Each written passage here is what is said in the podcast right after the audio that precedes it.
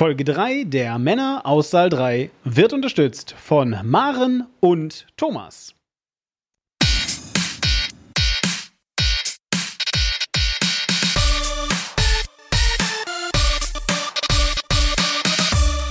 Hallo und herzlich willkommen zur dritten Folge der Männer aus Saal 3. Ihr hört schon am Plural, dass ich nicht alleine sein werde. Äh, wie auch schon in den letzten beiden Podcasts ist Batz bei mir. Hallo Batz. Hallo. Hallihallo. Berlin. Ja, und aus Spiez. Du, wie geschickt ich da diesmal drum rumlaviert bin, den Namen, den ich mir immer nicht merken kann, zu sagen. Ja, du musst das mal irgendwann noch lernen. Ähm, Und ähm, äh, ja, wir sind aus Berlin, wir sind aus Spiez. Und äh, eine Sache kann ich euch heute schon von Beginn her sagen. Ja? Der Befehl ist ergangen. Wir müssen nach Dürnkirchen. Also, und dahin geht's heute auch.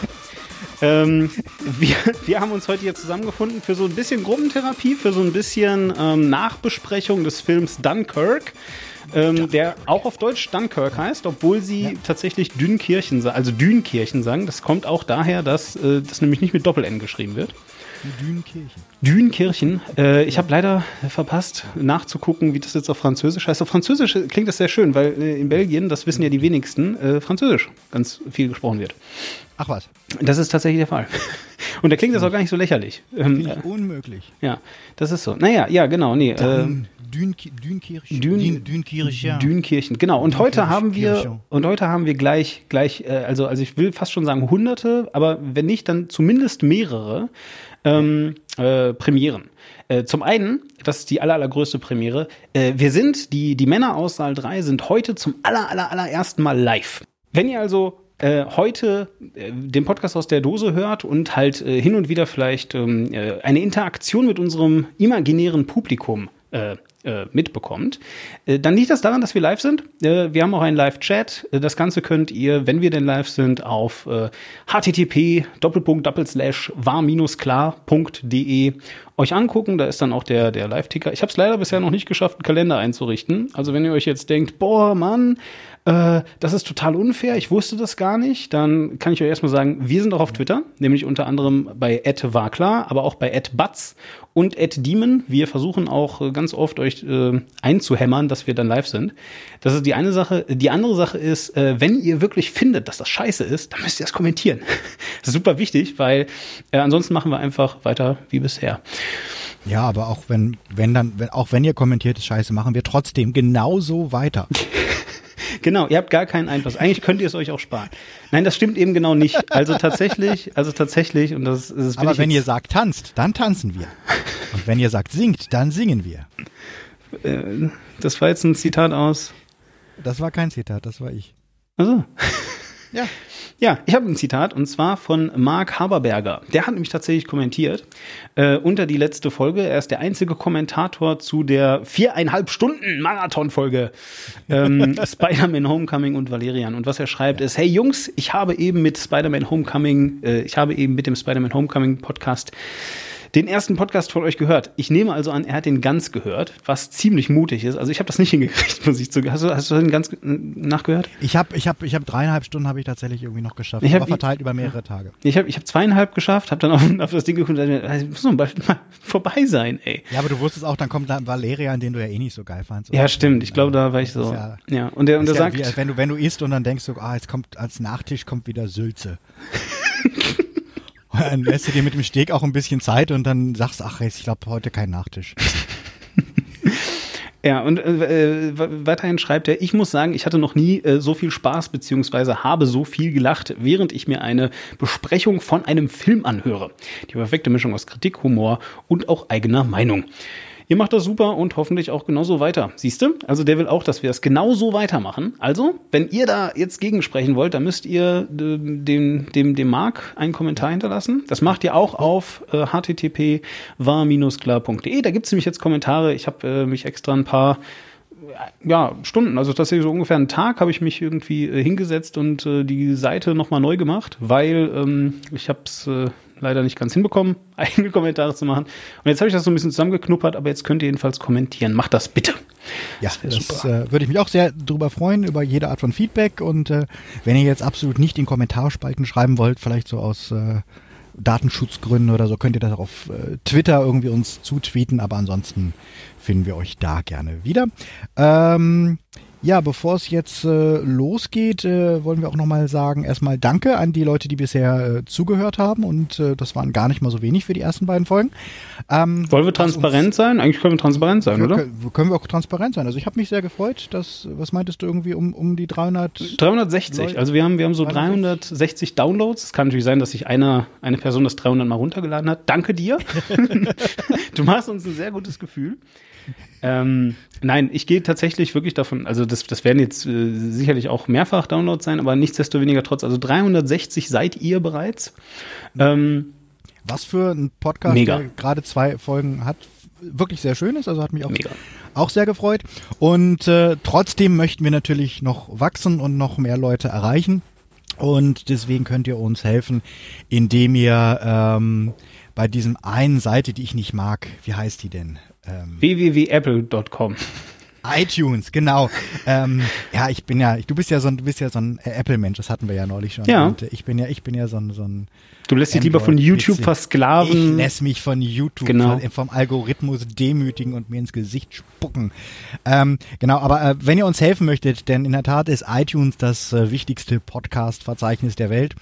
Und äh, wenn ihr uns da bewertet, äh, im Idealfall positiv, aber natürlich nur, wenn ihr es irgendwie äh, positiv fandet, äh, und einen kleinen Kommentar schreibt, dann helft ihr uns, äh, damit wir algorithmisch, weil heutzutage geht ja alles algorithmisch, da sitzt ja keine Redaktion mehr hin, die sagt, ah, das ist geil, das ziehen wir mal nach oben, sondern da sitzt nur noch irgendwie Alvin der Algorithmus und sagt halt, das haben so und so viele Leute aus den und den Demografien richtig bewertet und so und deswegen ja. schlagen wir das jetzt vielleicht mal vor. Und das hilft uns und das wäre super, wenn ihr uns da unterstützt. Live ist geil. Meine Mama hat mich eben angetwittert. Kein Witz. Und sie hat mir gesagt, du bist leise. Ich habe dich jetzt mal laut gedreht, ein bisschen mehr. Und ich, mich, ich war leise. Du warst leise, ja. Du, ich war leise. Ja, weil du immer so leise bist. Ach, ich bin immer so leise, ja. Ich bin ja. halt so ein. Äh Du bist eher leise. genau. So, aber ich habe mich jetzt mal ein bisschen hochgedreht. Äh, vielen Dank für das Feedback, Mama. Ja. Tobi MM meint gerade auf äh, Twitter, ich wünsche dir Böller-Kitties vor die Bude und noch und Löcher. Kannst leider nicht live hören, aber freue mich auf die Aufzeichnung. Die wird natürlich auch auf jeden Fall kommen. Genau. So, äh, des Weiteren eine letzte Sache, nur um das eben nochmal abzuschließen. Ähm, warum sind wir so erpicht darauf? Ähm, wollen wir unbedingt berühmt werden oder so? Äh, ja, ein bisschen ja. schon. Ein bisschen schon. Ich möchte auch irgendwann, dass, dass, dass ihr so Unterwäsche nach vorne werft. Ähm, tatsächlich äh, ist es aber einfach so, ähm, wie Batz gerade schon gesagt hat, er äh, lässt sich vom Algorithmus knechten. Und wenn es irgendwas gibt, worauf ich, worauf ich überhaupt keinen Bock drauf habe, wir haben das heute auch schon gehabt, dass wir so ein bisschen so darüber geredet haben, tatsächlich, wie wir jetzt gleich über Dunkirk reden, sollten wir das vielleicht ein bisschen nett machen, sollten wir das von allen Seiten beleuchten. Ich finde, natürlich sollten wir das. Also ja, wir müssen das von allen Seiten beleuchten, weil das äh, sich so gehört. Äh, sollten wir uns zurückhalten? Ich finde nein. Wenn ihr auch findet nein, brauchen wir eure Unterstützung, weil das Problem ist nämlich, da werden jede Menge Leute sagen, doch, sollt ihr. Ist nämlich Christopher Nolan, also haltet mal endlich euer Fressbrett. ja. Und äh, äh, wenn euch das nicht passt, dann guckt doch seine Filme nicht mehr. So, und wir wollen gerne mit eurer Hilfe äh, dabei bleiben, ähm, äh, dass es wenigstens eine Stimme gibt, die halt einfach die Dinge so aussprechen darf, wie sie ähm, sich uns darstellen. Und das geht nicht, indem wir zum Beispiel Werbung schalten, weil nämlich im Zweifelsfall dann irgendwie, weiß ich nicht, Warner Brothers oder wer auch immer diesen Film jetzt gerade gemacht hat, ähm, vor unserer Tür steht und sagt, mh, hm, ist nicht ganz so schlau, bitte mach das mal ein bisschen werbefreundlicher und so.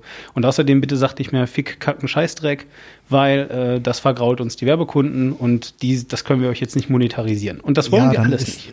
Wir wollen nicht unbedingt brand safe werden. Das Richtig. ist ja so dieses, das ist ja dieses, dieses das ist jetzt neu, Wort, ne? was man auch überall, ja, das hast du auch irgendwie seit drei Jahren oder so erzählt YouTube ja immer irgendwie, dass die geilsten Kanäle auf YouTube sind brand safe. Genau. Also das heißt nicht, dass die schlecht brennen, sondern einfach, dass die äh, Nee, ich glaube, einige würden wunderbar brennen. Ist auch äh, Ja, allein, allein, schon bei dem ganzen Haarspray. Was meinst du da? Ist ein, ein Streichholz und.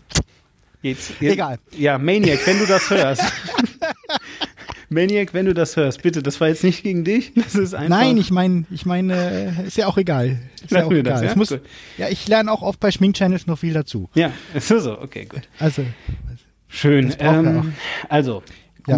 Ähm, äh, das ist aber nicht die einzige Sache, die traurig ist, sondern ähm, äh, es gibt noch weitere Sachen, die traurig sind. Wir haben dann Kirk geguckt und ähm, das ist nicht zwingend ganz traurig. Äh, wir würden heute gerne mit euch über diesen Film reden, aber wer die ersten beiden Folgen schon gehört hat, weiß, wir quatschen erst noch ein bisschen vorher.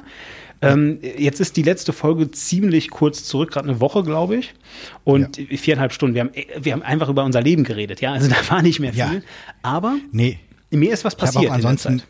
Ach so, ich habe hauptsächlich, hauptsächlich Pornografie geguckt. Ja, nee, ich nicht. Also auch, so, äh, aber anders. Also ich, ich wette, das, was ich geguckt habe, da haben sich die Leute schon. Ähm, Wer das hier verfolgt, weiß, dass wir hin und wieder über Computerspiele reden, auch äh, MMORPGs, das sind diese Massive Multiplayer-Dinger.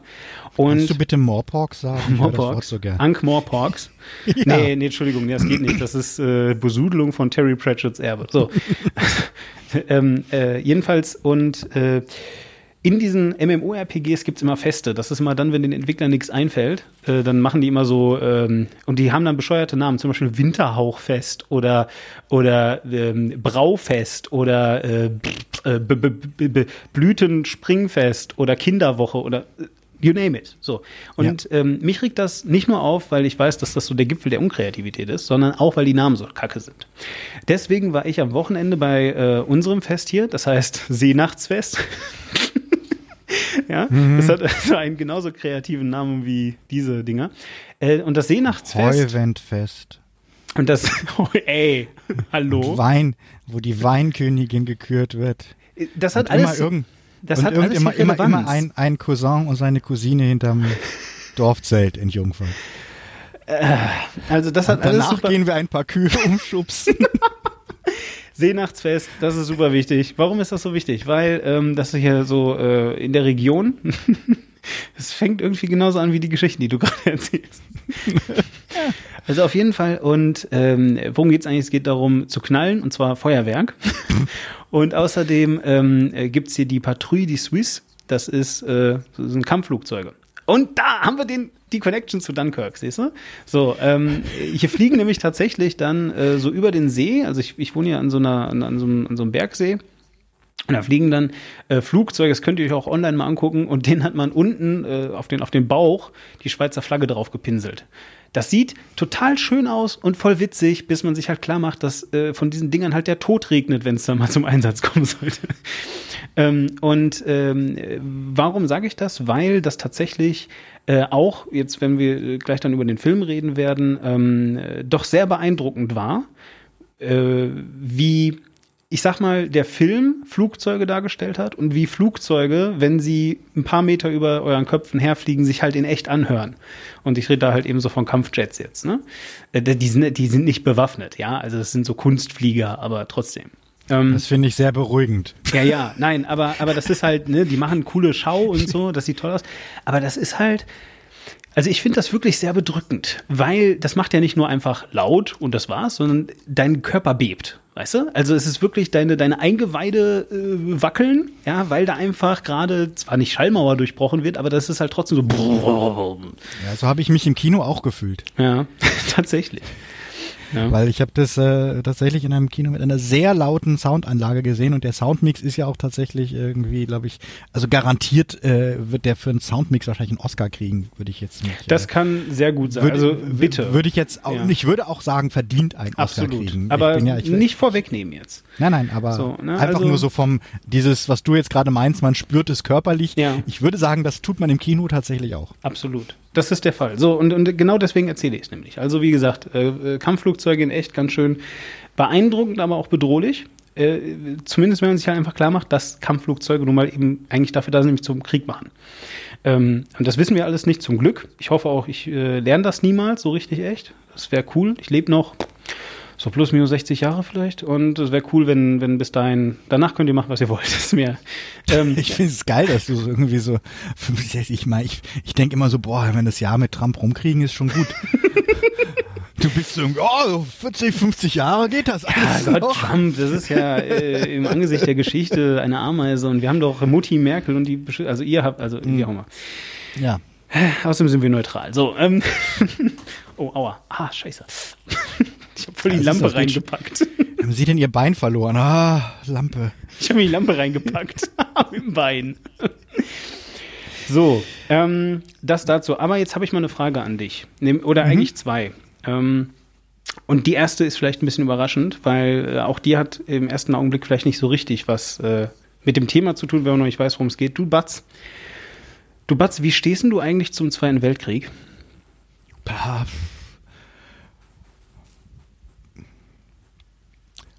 Würde ich nicht nochmal machen. Ich, was, soll ich, was soll ich sagen? Ich bin äh, als äh, Gesamtschüler quasi damit äh, im, im glaube ich, anderthalb Jahresrhythmus durchgetextet worden. Also lange bevor es Guido Knopp und Konsorten gab, äh, hatte ich Zweiter Weltkrieg rauf und runter.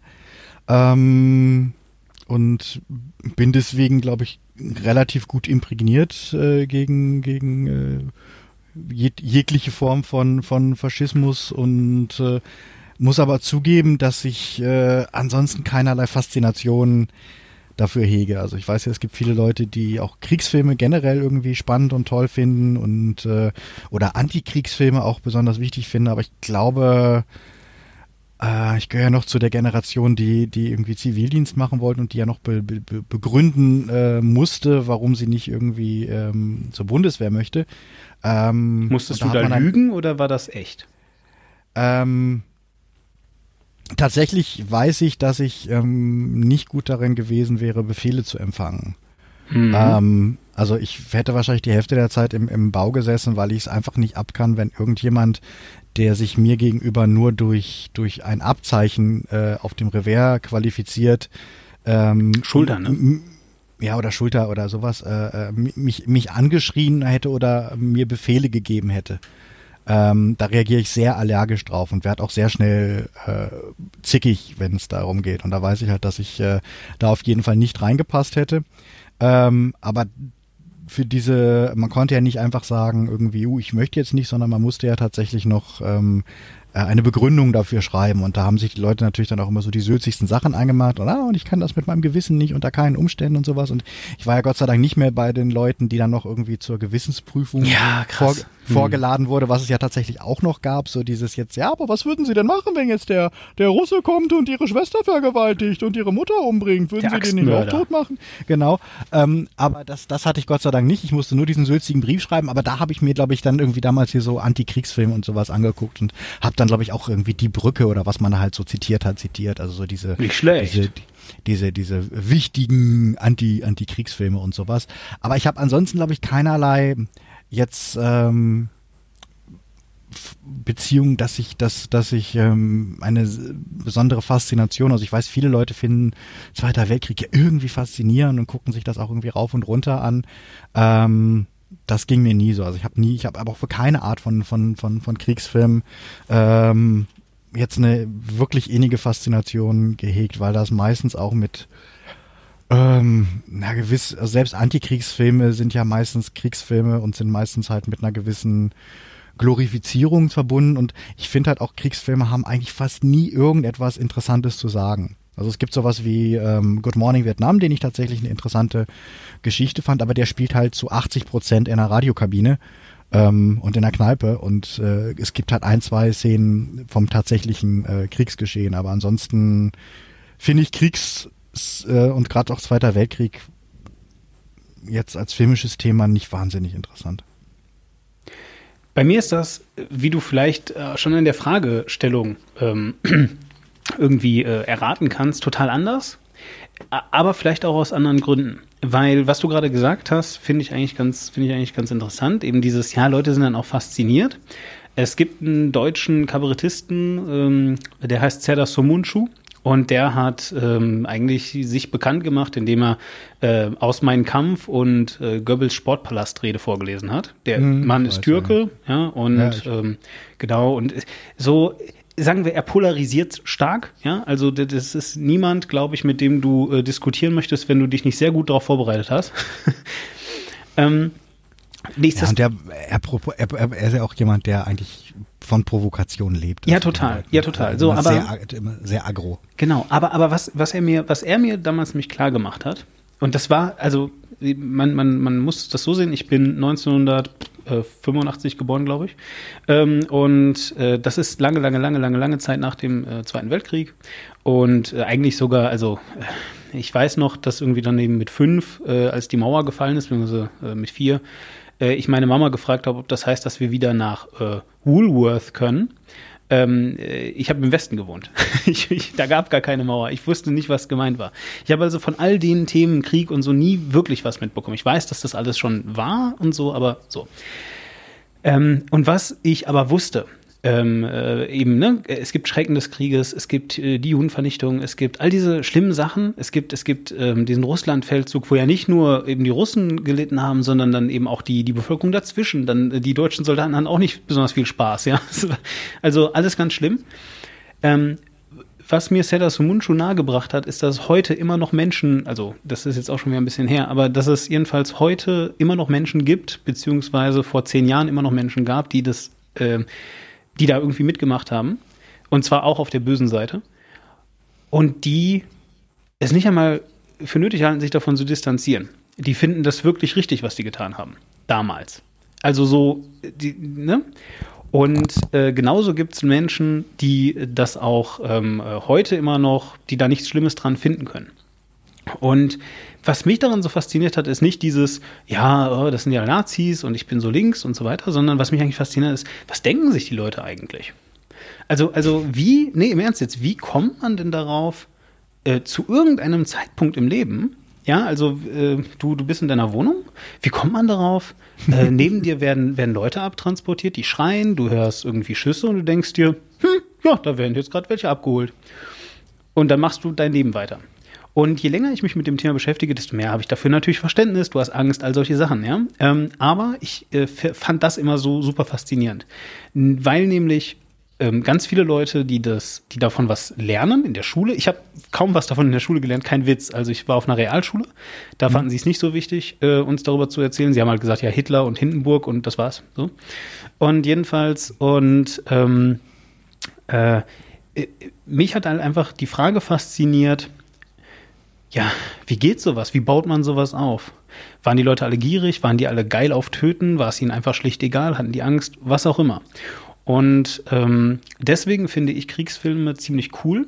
Und wir können das schon mal vorwegnehmen. Also Dunkirk hat mit all dem gar nichts zu tun, ja. Also ähm, ich glaube, im gesamten Film sieht man keinen einzigen Nazi, äh, außer halt in den Flugzeugen. Äh, aber die sind auch, ja nicht zu auch, sehen. Auch den sieht man. Das ist also der, der Feind der böse Deutsche ist ähm, komplett gesichtslos. Genau, also absolut. Was, glaube ich, auch Teil des Konzepts ist. Ich denke, ja. Also gehe geh, geh ich fest von aus. Äh, und nichtsdestoweniger weniger trotz, um jetzt halt eben wieder den Bogen zu schlagen, zurück auf das Wummern und äh, äh, Flugmaschinen und so weiter. Die andere Seite hat ja auch irgendwie Gefühle, ja. Und mich interessiert eben genau das. Was dachten die Leute, ja? Ähm, und auch wenn das zu großen Teilen fiktiv ist, ähm, gibt es halt eben Quellen dazu. Es gibt irgendwelche Berichte, Leute versuchen das ja irgendwie darzustellen. Das ist natürlich auch schwierig zu beschreiben äh, in einer Welt, wo nicht jeder eine GoPro auf dem Kopf hat, ähm, so wie wir heute. Aber nichtsdestoweniger trotz, ähm, für mich eine, äh, eine, eine super wichtige Sache und deswegen und auch eine super interessante Sache. Aber halt eben nicht dieses, oh geil, Krieg, ey sondern ja, halt, ne? Ich denke halt, wenn ich das wissen wollte oder sowas, dann kann ich mir jetzt gerade irgendwie Berichte aus Tschetschenien angucken, wo sie halt gerade die Schwulen irgendwie zusammenfärchen und in Lager sperren und äh, die Familien zwingen, ihre eigenen Kinder umzubringen. Ja. Ähm, also da, da hat man es live, da hat man da hat man auch irgendwie Social Media äh, Berichte drüber, da hast, hast du Reportagen drüber, da muss ich mir jetzt kein Kriegsfilm angucken, weil ich finde halt, also mein Problem mit Kriegsfilmen ist, dass sie ähm, unterm Strich halt meist wenig zu sagen haben. Also es ist, ich finde halt, dass sie, dass sie, abgesehen jetzt von, von Heldentum und ähm, Überlebenswille, was macht der Mensch, um zu überleben. Aber das jetzt grundsätzlich ist halt, ja, Krieg ist irgendwie nicht so geil. Krieg ist irgendwie doof und Krieg ist die, Krieg ist die Hölle. Und ich warte halt, oder es gibt halt ganz wenige Kriegsfilme, finde ich, die jetzt wirklich über dieses äh, simple, ja, Krieg ist irgendwie nicht so geil äh, ähm, und es traumatisiert Leute und sowas hinausgeht. Ich weiß halt auch, dass das was Therapeutisches hat. Es hat ja auch so diese Phase gegeben der ganzen äh, Vietnam-Filme, nachdem halt äh, ähm, die, die Amerikaner halt eh so 60er, 70er, äh, frühe 70er Jahre traumatisiert waren und dann haben sie halt auch noch irgendwie Nixon oben drauf gekriegt und dann hat es halt eine ganze Weile gedauert. Erst haben sie es, erst wurde das halt alles so filmisch eher, ähm, eher, eher ähm, metaphorisch verarbeitet, halt äh, auch in den, in den ganzen Horrorfilmen, also dass die ganzen sehr harten, sehr brutalen Horrorfilme, die jetzt so Ende der 60er, Anfang der 70er Jahre in den USA rauskamen, ja auch so eine direkte Reaktion auf die sehr krassen Bilder waren, die halt im, im äh, mit denen die Leute im Vietnamkrieg, weil vorher war Krieg halt immer sowas, was hauptsächlich durch Pro Propagandabilder ähm, dominiert wurde. Und der Vietnamkrieg war ja der erste Krieg, bei denen die Amis ähm, in der breiten Masse erstmals mitgekriegt haben, ah, so geil sind wir vielleicht gerade auch nicht. Mhm. Und Krieg, Krieg ist nicht immer nur diese coolen Typen, die da bei Iwo Jima irgendwie die Flagge aufrichten ähm, und halt cool posen und das, was wir jetzt so in der Fox-tönenden Wochenschau und dann haben wir diesen Stand eingenommen und bla bla bla. weißt du, sondern dass das halt auch dreckig ist und dann hast du halt die ganzen äh, Bilder gesehen und hast halt die Bilder gesehen, wie, wie US-Soldaten Massaker an der Bevölkerung gemacht haben. Ähm, und ähm, das wurde erst halt so verklausuliert verarbeitet in den, äh, dass, dass da halt irgendwie Night of the Living Dead und andere sehr derbe Horrorfilme hattest, aber auch äh, irgendwie äh, Last House on the Left und so dieses ganze sehr harte Horrorkino. Und das hat dann so ein bisschen gedauert, bis dann tatsächlich mit Deer Hunter und mit Apocalypse Now und später dann mit Platoon und äh, Born on the Fourth of July und so und diese ganzen äh, Filme kamen, die halt dieses Vietnam-Trauma aufgearbeitet haben. Äh, ich glaube, dass das für eine Nation auch durchaus wichtig sein kann, wenn man so unmittelbar ähm, da dran war und vor allen Dingen, wenn man auch halt sieht, wie wie dann auch mit den Veteranen ab und mit den traumatisierten Soldaten, die zurückgekommen sind, umgegangen wird. Ich finde, das ist durchaus wichtig. Es ist zum Angucken finde ich halt meistens Filme, die eine, eine Ebene drüber gehen, also die vielleicht eher Zusammenhänge klar machen, die politische Sachen klar machen, oftmals interessanter. Ähm, als die tatsächlichen mit Joe Dirt im, im, im Graben sitzen. Weil ich finde, die haben immer dieselbe Aussage. Und das ist hier bei, das ist, hatte bei die Brücke angefangen, ähm, so dieses, oh, wir haben halt die Kinder dahin geschickt und die noch, die schlecht ausgebildet waren und dann hinterher total fertig waren. Und das ist total scheiße. Und viel mehr hat jetzt auch äh, Dunkirk irgendwie nix, nicht, nicht, nicht zu sagen. Und ähm, das ist so mein Grund, warum ich dann halt, plus es ist halt immer so ein bisschen ähm, Testosteron-Kino auch. Das finde ich tatsächlich oft ein bisschen schwierig. Gut, wollen wir mal ähm, uns in Richtung des Films bewegen? Ja. Ich glaube, äh, wir wollten ja vielleicht erstmal irgendwie so ein bisschen damit anfangen, ähm, das Ganze in den Kontext zu setzen. Äh, warum haben wir bereits irgendwie am, Anfang ganz viel Zeit darauf verschwendet, euch zu sagen, dass wir gerne unabhängig wären, bla bla bla bla bla? Ähm, weil der Film hat ja ein großes Problem, ne? Glaube ich. ähm, weil, willst du das, das mal in einem halt, Namen zusammenfassen? Es ist halt ein Christopher Nolan-Film. Ja, erklär mal, warum das ähm, schlimm ist. Das äh, ist in, insofern schlimm, als dass es halt wenige Regisseure gibt, über die es so schwer ist, ähm, differenziert äh, oder auch kritisch zu reden, ähm, wie bei Christopher Nolan. Ich glaube, man kann äh, über ganz viele Franchises und man wird immer auch die Fanboys haben, die halt äh, aggressiv reagieren und die agro reagieren, wenn man irgendwas dagegen sagt. Das ist auch bei, weiß ich, bei Transformers so oder sagt man irgendwas. Bei Star Wars gibt's halt die, die Leute, die halt die äh, Prequels mögen und die Leute, die es nicht mögen. Und da hast du dann auch die, ja, disqualifiziert euch ja und das ist ja keine Ahnung. Aber ich glaube, es gibt keine Front, die so breit aufgestellt ist, äh, und wo es einen so Common Consens gibt, dass der Mann eigentlich unkritisierbar und ich habe ich hab neulich, glaube ich, getwittert, ähm, dass es halt so äh, äh, gewisse, gewisse äh, Grundsätze in Deutschland gibt, über die Konsens irgendwie herrscht, irgendwie ähm, ist nicht Antisemitismus, ist scheiße, sondern man darf halt nichts über Christopher Nolan sagen. Ähm, und das ist tatsächlich, ähm, was ich gemerkt habe, immer wieder auch über die Jahre, ähm, wenn ich Kritiken geschrieben habe, aber auch wenn ich Sachen von anderen Filmkritikern liege, ist es mittlerweile so weit, dass Kritiker, wenn sie etwas äh, Kritisches zu irgendeinem Christopher Nolan-Film machen, immer erst eine Entschuldigung vorwegschicken und auch nochmal hinten dran packen, ähm, weil sie wissen, sie werden gesteinigt. Und das von einer sehr breiten Front, äh, auch von Leuten, die sie ähm, normalerweise ähm, äh, ähm, die, sie, die sie normalerweise äh, wahrscheinlich bei anderen Sachen irgendwie mögen würden. Ähm, noch feiern und, für die Kritik dann so. Und auch, auch, auch, auch feiern würden und die auch normalerweise, sag ich mal, es ist halt leicht irgendwie zu sagen, so ein stumpfe Filme wie, wie äh, Transformers, das ist halt irgendwie Schrott. Aber ähm, es ist halt was anderes, äh, wenn es halt so Filme sind, die einen, die von einem Filmemacher, der in einem gewissen Ruf steht und der Ruf ist halt, ähm, er macht intellektuelle ähm, ähm, Filme oder er macht halt intellektuell anspruchsvolle Filme und Filme, die halt eine tiefere ähm, Bedeutung haben und in die man was was rein interpretieren kann und das halt also ich sag mal Christopher Nolan hat halt so fast den Ruf äh, von Arthouse-Kino im Mainstream-Kino. Also ich glaube näher als also näher als als mit Christopher Nolan kommst du im Mainstream glaube wahrscheinlich nicht an diese Arthouse-Experience ran von dem, was die Leute so fühlen. Kann man das irgendwo an festmachen? Ich meine, ähm, äh, irgendwie ein Punkt in seiner Karriere, ab dem das Kind in den Brunnen ja, gefallen ist? Mh, mm, naja, ich meine, grundsätzlich hat er ja ähm, einen, einen Aufschlag geliefert, der ähm, viele Leute Aufschlag? wahrscheinlich, der sein Aufschlag, ich glaube, den, den ganz allerersten Film, ähm, den hat, vermute ich, ähm, ähm, niemand gesehen. Äh, das Following, das war dieses, das, der, der, das, das ist so ein bisschen, ein bisschen sto leicht stalkeriger Film. Ähm, aber Memento war halt das, was die meisten Leute mm. wahrscheinlich als seinen allerersten Film äh, wahrgenommen haben.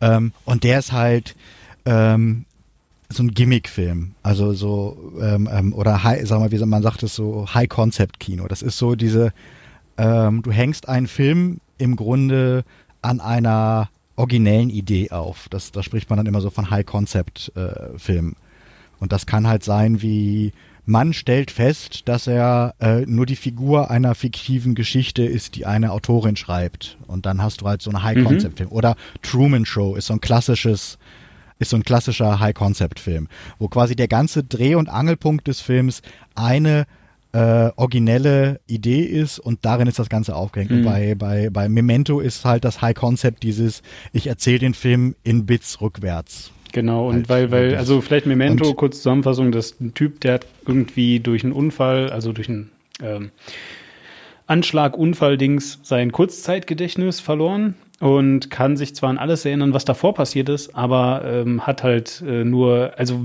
also wenn, dann nur die aller, aller krass äh, wenigsten Erinnerungen an das, was eben kürzlich passiert ist.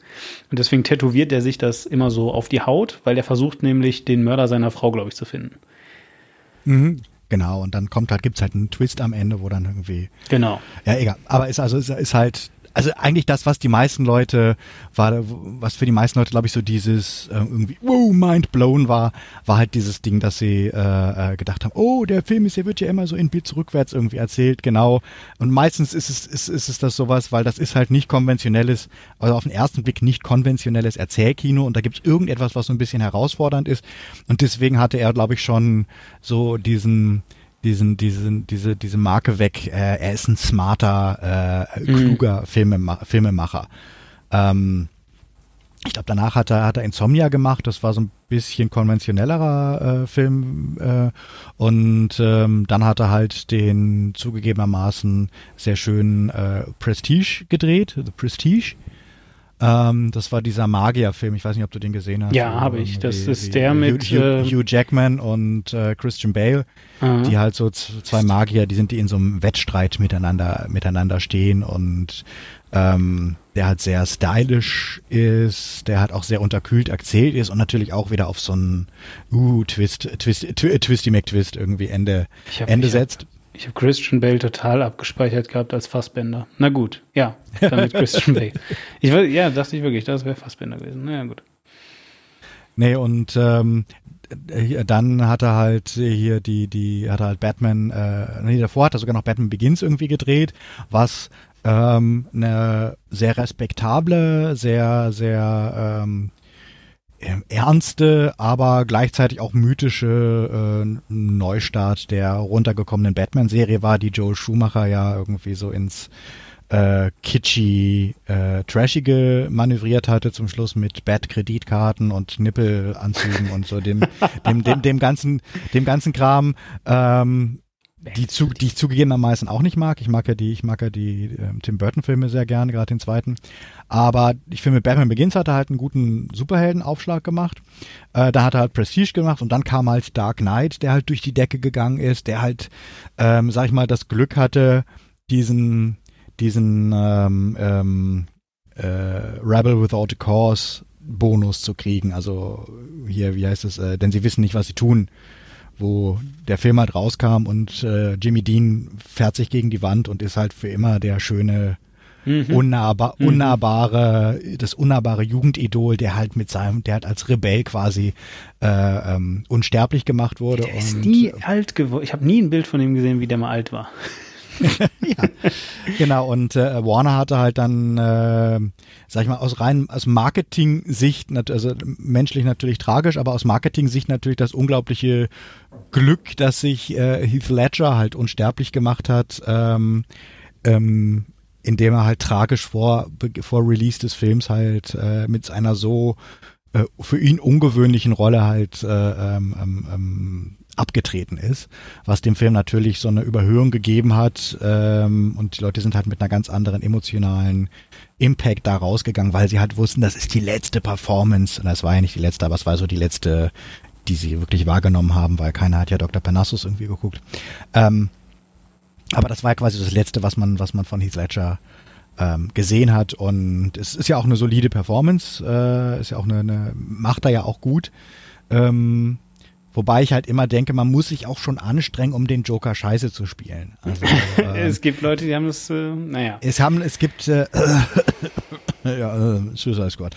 Ähm, nee, aber ich finde, es ist einfach so wie, das, das, ist, als wenn du gesagt kriegst, du, du, du darfst Mephisto spielen. Ähm, und hast so einige der, einige der geilsten Lines, die, die Goethe halt jemals äh, auch zu Papier gebracht hat und schaffst, schaffst es dann, das langweilig zu machen. Mhm, mh. Also, ähm, ich will damit auch gar nicht die, die, die Leistung von Heath Ledger schmälern. Ich will nicht sagen, dass er dass es nicht gut gemacht hat, aber es ist auch, es ist nichtsdestotrotz eine verdammt dankbare Rolle einfach. Es ist eine also verdammt dankbare ist, Rolle, die er, äh, also aber der, der Punkt, den will ich schon noch machen, ist ja eigentlich, es ist zwar eine verdammt dankbare Rolle, aber ich glaube, was so besonders war, war eben genau, was du äh, schon über, über Batman Begins gesagt hast dass der plötzlich so ernst ist, weißt du? So, also der, der Joker fühlte sich, finde ich halt zwar an wie ein lustiger Typ, ja, hahaha, der nimmt das alles nicht so ernst, aber aus einem total zynischen Grund einfach. Und du hast leider ganz oft den total verrückten Joker. Und das ist halt der Grund, glaube ja, ich. Ja, aber, aber ich muss sagen, ich finde, ähm, ich bin kein großer Freund und ich sag mal, eine, eine der Sachen, die ich die ich schwierig fand, ähm, ist generell diese, diese Spaßbefreitheit, die mit ähm, nach 9-11 eigentlich losging. Hm. Wo, wo halt so diese ganze Nation und alle und auch die zum Teil die ganze Welt halt in dieses, so, jetzt ist aber nichts mehr lustig. Jetzt ist alles total grimmig und jetzt ist alles total rough und ähm, wo die Leute dann auch ähm, irgendwie zu diesem kollektiven ähm, Schluss kamen, dass ähm, ähm, ähm, Humorlosigkeit ähm, gleichbedeutend ist mit Anspruch. Also dass man jetzt davon, ja. dass man, mhm. dass man davon ausgeht, dass nur so so, ich nenne es, ich nenne es böse und ich nenne es auch provokant halt immer so Teenager-Tiefsinn. Wo, womit ich immer meine, dass, dass das ganz, du hast das ganz oft äh, so in der Pubertätsphase, wenn äh, so die, die, die Spätpubertät da ist, wenn Leute dann anfangen, auch irgendwie mal vielleicht Gedichte zu schreiben und äh, äh, über die tieferen Sinne, also du hast ja so diese Grübelphasen in der Pubertät, wo du dann so denkst irgendwie, ja, was bin ich und ähm, bin ich ganz alleine auf der Welt und irgendwie sich verloren im Universum fühlen und alle, alle, alle Sachen, die du fühlst, sind halt auch total mega intensiv in der Pubertät. Ähm, Hasch mich, ich bin der Frühling.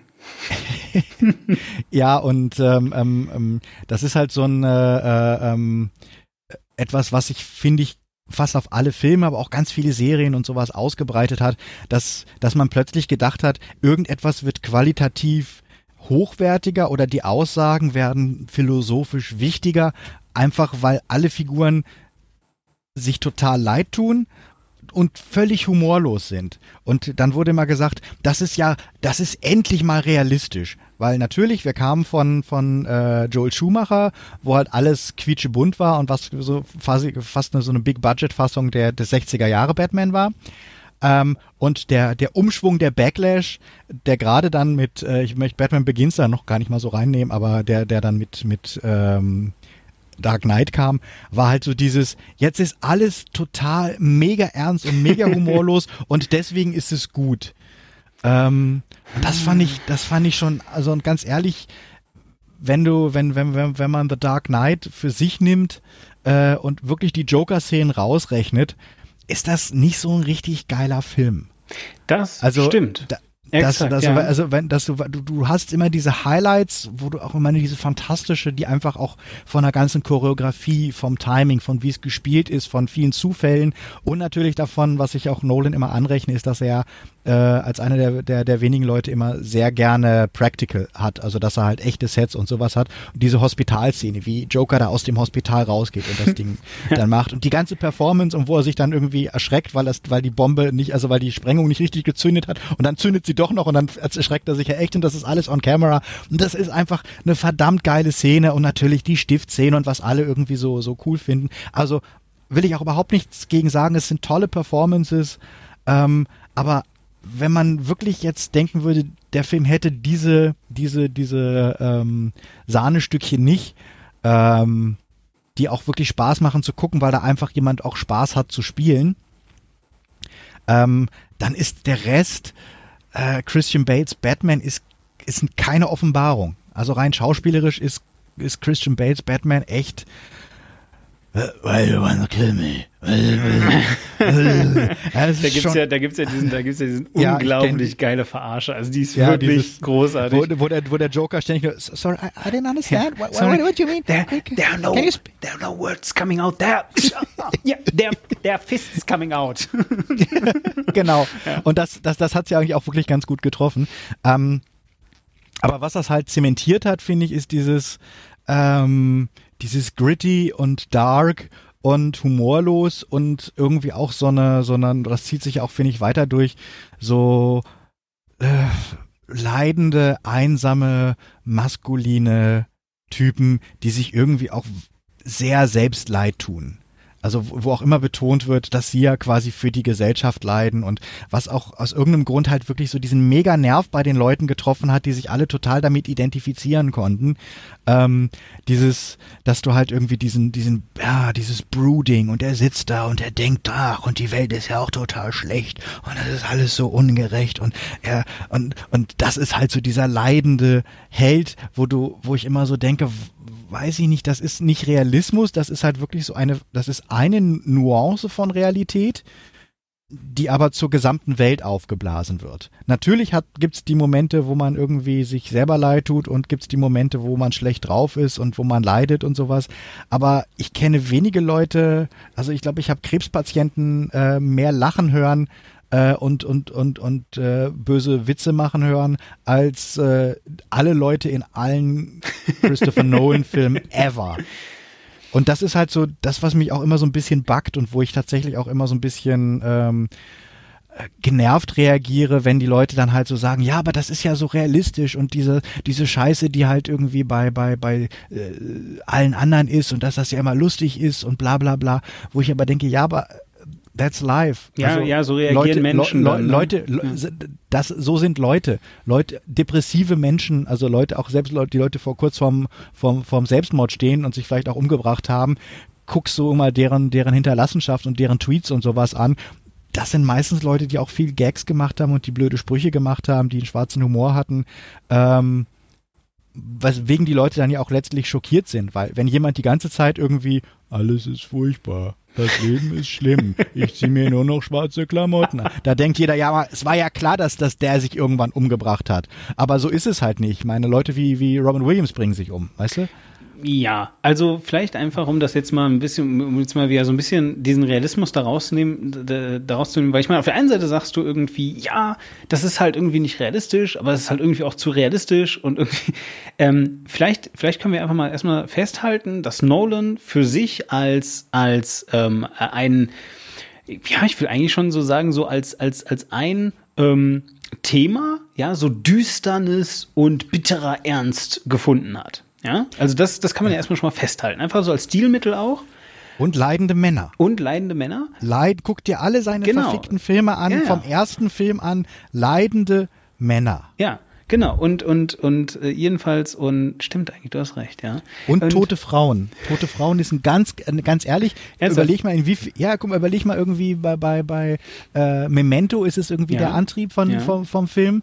Bei ähm, Prestige ist es nicht, ne? Also bei Prestige, Prestige ist, ja. es, ist es ist es irgendwie drin. Bei ähm, Batman wird die eine eine Frau da irgendwie ge, ge, ähm, gesprengt. Bei ähm, mhm. wie heißt es? Bei bei Interstellar ist es irgendwie äh, ne, ist eine tote Frau irgendwie die, wie, wie der Antrieb. Und ähm, bei wie heißt es hier? Inception ist ja auch zum Schluss, wenn er da in die unterste Ebene geht und da mit seiner mit so einer toten Frau. Also der Antrieb, der der Standardantrieb bei Nolan ist immer tote Frauen. Gut, okay. Aber jedenfalls, ähm, zuerst einmal finde ich, können wir das jetzt so feststellen und vielleicht erstmal noch wertungsfrei lassen, weil, ja gut, ähm, das ist halt eben jetzt so sein Stilmittel. Äh, und ich bin mir halt nicht ganz sicher, was würdest du denn jetzt sagen? Ist das denn etwas, als wenn jetzt jemand, sagen wir mal, nur lustige Filme macht? Oder ähm, wie Zack Snyder äh, sich total verliebt hat in Zeitlupenszenen? Ist das etwas, das man dann wirklich über Filme hinweg kritisieren muss? Würdest du das sagen? Ähm, ich finde, man kann es, äh, man sollte es kritisieren, ähm, wenn es die Filme schlechter macht. Hm. Weißt okay, du, okay ja. Ich, ich, würde ja auch, äh, ich bin äh, von, von, von Alters her jemand, der gerne auch Woody Allen Filme guckt. Mhm. Ähm, der auch eine unglaubliche Disziplin hat und glaube ich und und halt wirklich äh, glaube ich seit 40 Jahren jedes Jahr einen Film oder so raushaut. Ähm, der aber auch halt ähm, starke und sehr schwache Filme gemacht hat. Mhm. Was jetzt nicht unbedingt heißt, ich finde es jetzt irgendwie alles scheiße oder sowas, aber du guckst dir das auch an und denkst halt, ähm, das ist halt so die Variation seiner Standardthemen, aber irgendwie manchmal ist es halt auch äh, äh, sehr gut gelungen und manchmal hat er es originell gemacht und hat dem Ganzen was Neues abgewonnen. Und manchmal hast du halt das Gefühl, das ist Dienst nach Vorschrift und manchmal ist es halt auch völlig misslungen oder ist es halt auch völlig ähm, belanglos. Und ich finde, man kann es halt, ähm, wir werden das ja vielleicht auch nochmal zum Thema haben, äh, wenn du dir Baby Driver angeguckt hast, der jetzt auch irgendwie gestartet ist, äh, der neue Edgar Wright-Film.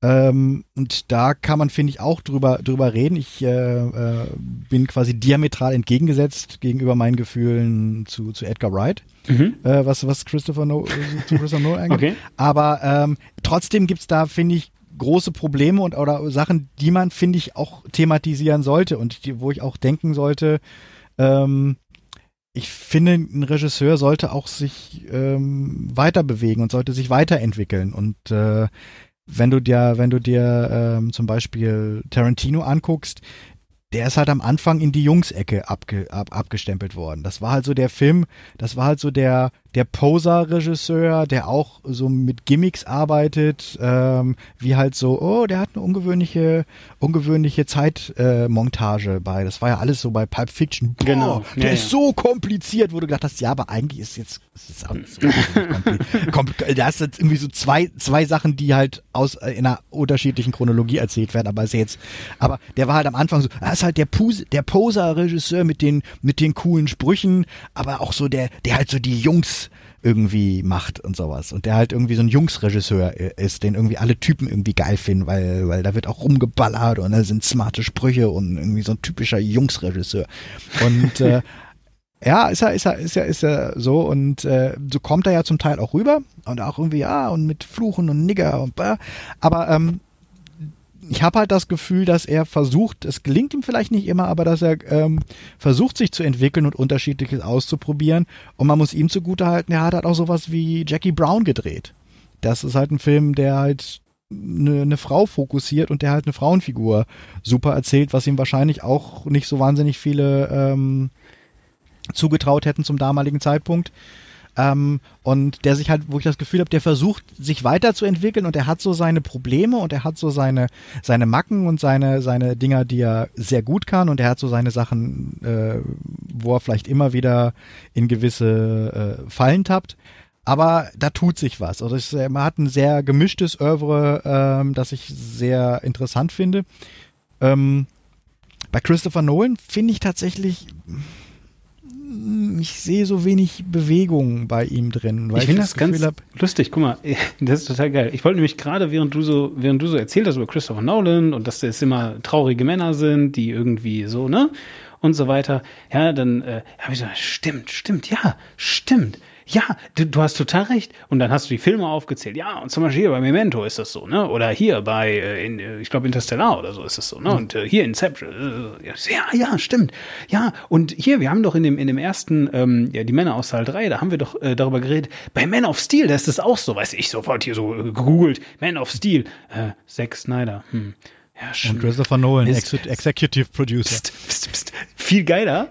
Weißt du, und jetzt wollte ich dann gerade mal so ein bisschen so Filmografie und so, ne? Guck so, Drehbuch, Man of Steel, Story. ja, also offensichtlich hast du gar nicht so unrecht. Weil tatsächlich habe ich so gedacht, da muss doch eigentlich, müsste da doch jetzt Christopher Nolan drin sein. Und tatsächlich, ja. Ja, also der hat das ja auch viel, glaube ich, geprägt und vieles, was da, was ich auch an Man of Steel kritisiert habe, sind halt so Nolan-Nesken. und ich finde tatsächlich, dass er, wir können ja auch mal sagen, was ich zum Beispiel Positives finde. Also er ist ein, ein ähm, besser, finde ich sogar noch als, als ähm, Zack Snyder, ist er äh, jemand mit einem Gespür für Bilder. Und das konnte er schon im, in seinen ersten Sachen, aber äh, das, das hat er auch schon, finde ich, gerade bei, bei, bei auch Batman Begins, finde ich, hat ein schönes Goth-Feeling, was ich tatsächlich äh, in den späteren Filmen vermisst habe. Aber er hat halt eine gewisse ähm, klare Ästhetik und er kann große, leinwandfüllende Bilder ähm, inszenieren. Ich mag seinen, ich mag seinen altmodischen Ansatz, dass er auch zum Beispiel halt immer noch gerne in 70 Millimeter oder in, in IMAX äh, äh, Full Frame irgendwo dreht und dass er halt kein, kein Freund von ähm, digital äh, Filmen ist und sowas. Und ähm, er kann auch, also er kann einfach große, coole Bilder machen. Das ist, ist was, was ich ihm auch auf jeden Fall äh, äh immer attestieren würde. Und in manchen Fällen hat er sogar auch ein, finde ich, ein gutes Gespür fürs äh, visuelle äh, Storytelling. Da können wir jetzt auch vielleicht direkt zu, zu Dunkirk kommen. Ich finde, das Opening des Films, man wird ja im Film ins kalte Wasser geschmissen. Ähm, du bist mit ein paar, paar äh, englischen Soldaten äh, in der, in, in der Stadt Dunkirk, die irgendwie sich vorsichtig in irgendeine Straße reinschleichen äh, und versuchen irgendwie wie ein bisschen was zu trinken und glaube ich eine Zigarette oder so zu klauen, weil sie irgendwie anscheinend schon schon eine ganze Weile äh, äh, Hunger leiden. Und äh, sofort wird irgendwie auf die Soldaten geschossen und der eine Soldat, der sowas ähnliches wie eine Hauptfigur im Film ist, äh, muss halt fliehen, äh, rennt halt weg, es wird halt auf ihn geschossen, verhält sich ein bisschen dumm ähm, und äh, ähm, er landet dann halt an diesem berüchtigten Strand äh, in Dunkirk, ähm, wo er sich dann äh, wo er quasi weiß, er will weg. Er will, also alles, was, was sein Denken beherrscht, ist, er möchte raus aus der Scheiße. Er hat die Schnauze gestrichen voll von Krieg und von beschossen werden. Und alles, was er möchte, ist weg. Und er freundet sich dann stumm quasi nur über Blickkontakt mit einem anderen Soldaten an. Und äh, als sie sehen, dass äh, nach einer Bombardierung ein anderer Soldat schwer verletzt am Boden ist, sehen sie quasi ihre Chance, äh, quasi als Sanitäter ähm, äh, auf ein Boot, das nach äh, das, das, das Dunkirk verlässt zu kommen und setzen also alles dran, auf dieses äh, auf dieses äh, ähm, ähm Hospitalschiff drauf zu kommen. Und das ist, glaube ich, weiß ich gar nicht, sind das die ersten Viertelstunde des Films? Ähm, das kommt hin. Aber vielleicht sollten wir, aber also, also vielleicht müssen wir, äh, also wenn wir jetzt wirklich schon direkt in den Film einsteigen wollen, sollten wir erstmal ein bisschen noch das Framing schaffen. Also ich meine, dass das. Ich, ich wollte nur kurz sagen, ich finde, ähm, dieses, das, das ist, da wird fast nicht geredet in diesem Abschnitt. Ähm, und ähm, das ist ein schönes ähm, so ähnlich wie, bei, wie ich bei Valerian gesagt habe, dass sich das ganze Opening wie diese Raumstation entsteht Mhm. und schönes äh, visuelles Geschichten erzählen finde, finde ich auch, dass dieses Opening bis zu dem Moment, wo sie dann tatsächlich äh, auf diesem Hospitalschiff sind, ein schönes, sehr effektives ähm, visuelles Storytelling ist, weil wirklich fast nichts gesagt wird in der ganzen Zeit. Und die Bilder komplett die Geschichte erzählen müssen. Genau, die Bilder und, aber das hast du eigentlich auch schon äh, vorweggenommen, eben halt der Sound. Also tatsächlich, also das muss man jetzt wirklich mal sagen, ähm, der Sound ist streckenweise, das muss ich jetzt aber auch nochmal äh, ganz klar sagen, streckenweise sensationell. Und mit streckenweise meine ich ungefähr die erste Hälfte des Films. Danach nimmt es stark ab, kommen wir dann sicherlich gleich noch zu, aber jedenfalls wirklich in der ersten Hälfte des Films äh, dominiert der Sound und zwar alles, was kein Dialog ist. Also tatsächlich, ja, sie gehen am Anfang eben da durch diese, durch diese Stadt, ja, äh, die, die Schüsse. Ähm, man kennt das irgendwie so dieses, ja, aber Schüsse klingen in echt gar nicht so. Also ich habe keine Ahnung, wie diese Schüsse in echt klingen, aber jedenfalls klingt das da verdammt echt. Weil das halt eben ähm, nicht irgendwie äh, total ja, Schüsse sind, sondern halt es äh, klingt relativ lapidar, aber die Reaktion, das, was es, also einfach, ne, wie nah das alles klingt, dass um dich rum dann eben diese Action ist und so weiter, ähm, äh, das fühlt sich dadurch tatsächlich nah an. Und das geht ja dann eben weiter am Strand, ähm, ja, äh, und, und so fort. Aber vielleicht, wie gesagt, bevor wir jetzt äh, direkt einsteigen, nochmal ganz kurzes Framing. Also, Dunkirk, worum geht's ganz grob? Ähm, äh, da ist diese, da ist diese, diese, ähm, äh, also rein historisch gesehen, ja, gibt es diese, diesen Versuch, irgendwie ähm, äh, äh, Frankreich zu halten, ja. Äh, das hat Ich nicht habe hier eine. Zusammenfassung von, äh, hilft's was, wenn ich aus der Wikipedia das kurz sage, wann das war. Ja, hau rein, bitte. Die Schlacht von Dünkirchen fand im Mai und Juni 1940 im Zuge des Westfeldzugs während des Zweiten Weltkriegs statt. Während des deutschen Westfeldzugs war die nordfranzösische Stadt Dünkirchen der letzte Evakuierungshafen der britischen Expeditionary Force. Es gelang den Briten und Franzosen, den Brückenkampf so lange zu verteidigen, zu verteidigen bis sie über 330.000 von etwa 370.000 ihrer Soldaten in der Operation Dynamo evakuiert hatten. Die Einnahme der Stadt durch die deutsche Wehrmacht erfolgt am 4. Juni. Also diese Schlacht um Dünkirchen fand also ähm, quasi von äh, ähm, äh, vom 10. Mai bis zum 4. Juni, wo die Deutschen dann quasi da waren. Genau. statt. Und auch um das Ganze einfach nochmal in Kontext zu setzen, ja, also ähm, äh, die, die Nazis damals wollten halt erstmal irgendwie äh, schön nach, nach links ausschlagen, schön in den Westen ausschlagen, Frankreich erstmal kaputt hauen. Das ist ihnen ziemlich gut gelungen, auch weil die Franzosen, das ist dann dieser Running Gag, dieses, die Franzosen haben dann aufgegeben. Ähm, äh, wenn man sich ein bisschen damit beschäftigt, weiß man auch warum, weil die wurden nämlich ziemlich vernichtet, einfach im Ersten Weltkrieg. Und die hatten einfach keinen Bock mehr. Die waren, ne, die, die, die haben gesagt, okay, dann strecken wir jetzt hier die Waffen nieder. Und auch da ja nur so zur Hälfte. Also so irgendwie das untere Drittel Frankreichs war immer noch dieses, Pro, äh, dieses, diese, dieser, ähm, das Protektorat, was zumindest äh, eine eigene Regierung hatte und so fort und eben auch Streitkräfte jedenfalls. Und äh, genau das ist eben der Punkt. Eigentlich wollte man halt eben die Armee einkesseln und äh, aufreiben. Ja, aber bedauerlicherweise hat das halt eben äh, nicht geklappt. Also bedauerlicherweise für die Kriegsplanung der Deutschen damals, ähm, weil eben äh, bei Dunkirk äh, evakuiert werden konnte. Und der Film erzählt halt eben die Geschichte, dass das halt eben nicht nur, also sagen wir es mal so, wenn man dem Film glaubt, ist es überhaupt gar, nicht, gar kein Verdienst des Militärs, nämlich null, sondern nur der Verdienst äh, von irgendwelchen Privatschiffern. Weil, was man eben gemacht hat, ist, man hat dann ähm, gesagt, okay, äh, wir haben, wir haben verdammt äh, ähm, äh, Probleme, äh, da Schiffe runterzukriegen. Erstens gibt's da deutsche U-Boote überall, die alles abknallen, dann gibt's da Flieger. Und äh, wir richten uns schon darauf ein, dass die Deutschen bald versuchen, auf die Insel überzusetzen, also nach England. Und wir brauchen unsere, unsere Sachen da. Wir können da jetzt nicht irgendwie eine Streitmacht nochmal runterschicken. Das geht gerade nicht. Und ähm, wie gesagt, ne, äh, Dunkirk spielt dann eben mit dieser Sage, dass es wirklich nur Privatschiffer waren, die das alles gemacht haben. Äh, ganz so war es, glaube ich, nicht, aber ist halt schöner für die Geschichte. Und ähm, äh, auf jeden Fall haben die einen äh, großen Beitrag dazu geleistet, eben indem sie diesem Aufruf gefolgt sind. Genau, und also das ist jedenfalls das Setting. Warum fasse ich das, oder wa warum bin ich so erpicht darauf, das zusammenzufassen? Weil der Film, obwohl er zwei Stunden lang ist, eigentlich erstaunlich kurz ist. Ähm, Und auch nichts erzählt von dem Genau. Ganzen, was du erzählt gerade hast. Also du erfährst, wenn du nicht weißt, was eh schon passiert ist, ähm, kriegst du auch über den Film eigentlich nicht mit, was eigentlich passiert ist. Das stimmt, ne? Also das ist die eine Sache und, und die andere Also ist. du weißt weder genau von wann die, wie die Deutschen irgendwie davor und wie die, wie die genaue Lage waren, noch weißt du, Genau. ähm, was mit den Zivilisten abgeht, noch weißt du, was das Militär irgendwie genau macht. Also du, du bist wirklich bei Karl Arsch im, im Graben.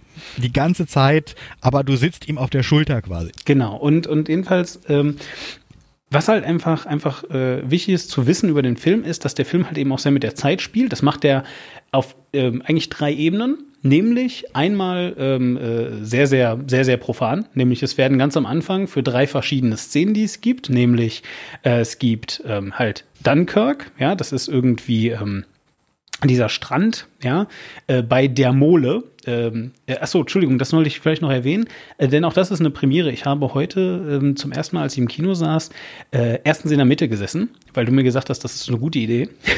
also habe ich mich in die Mitte gesetzt.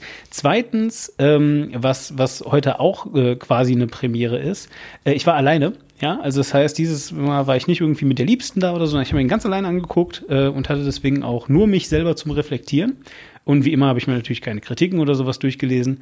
Ähm, so, und drittens äh, äh, war der Film auf Deutsch. Ja, also das ist vielleicht, ähm, ich weiß das nicht. tut mir sehr leid. Ja, das ist halt der Fall, ja.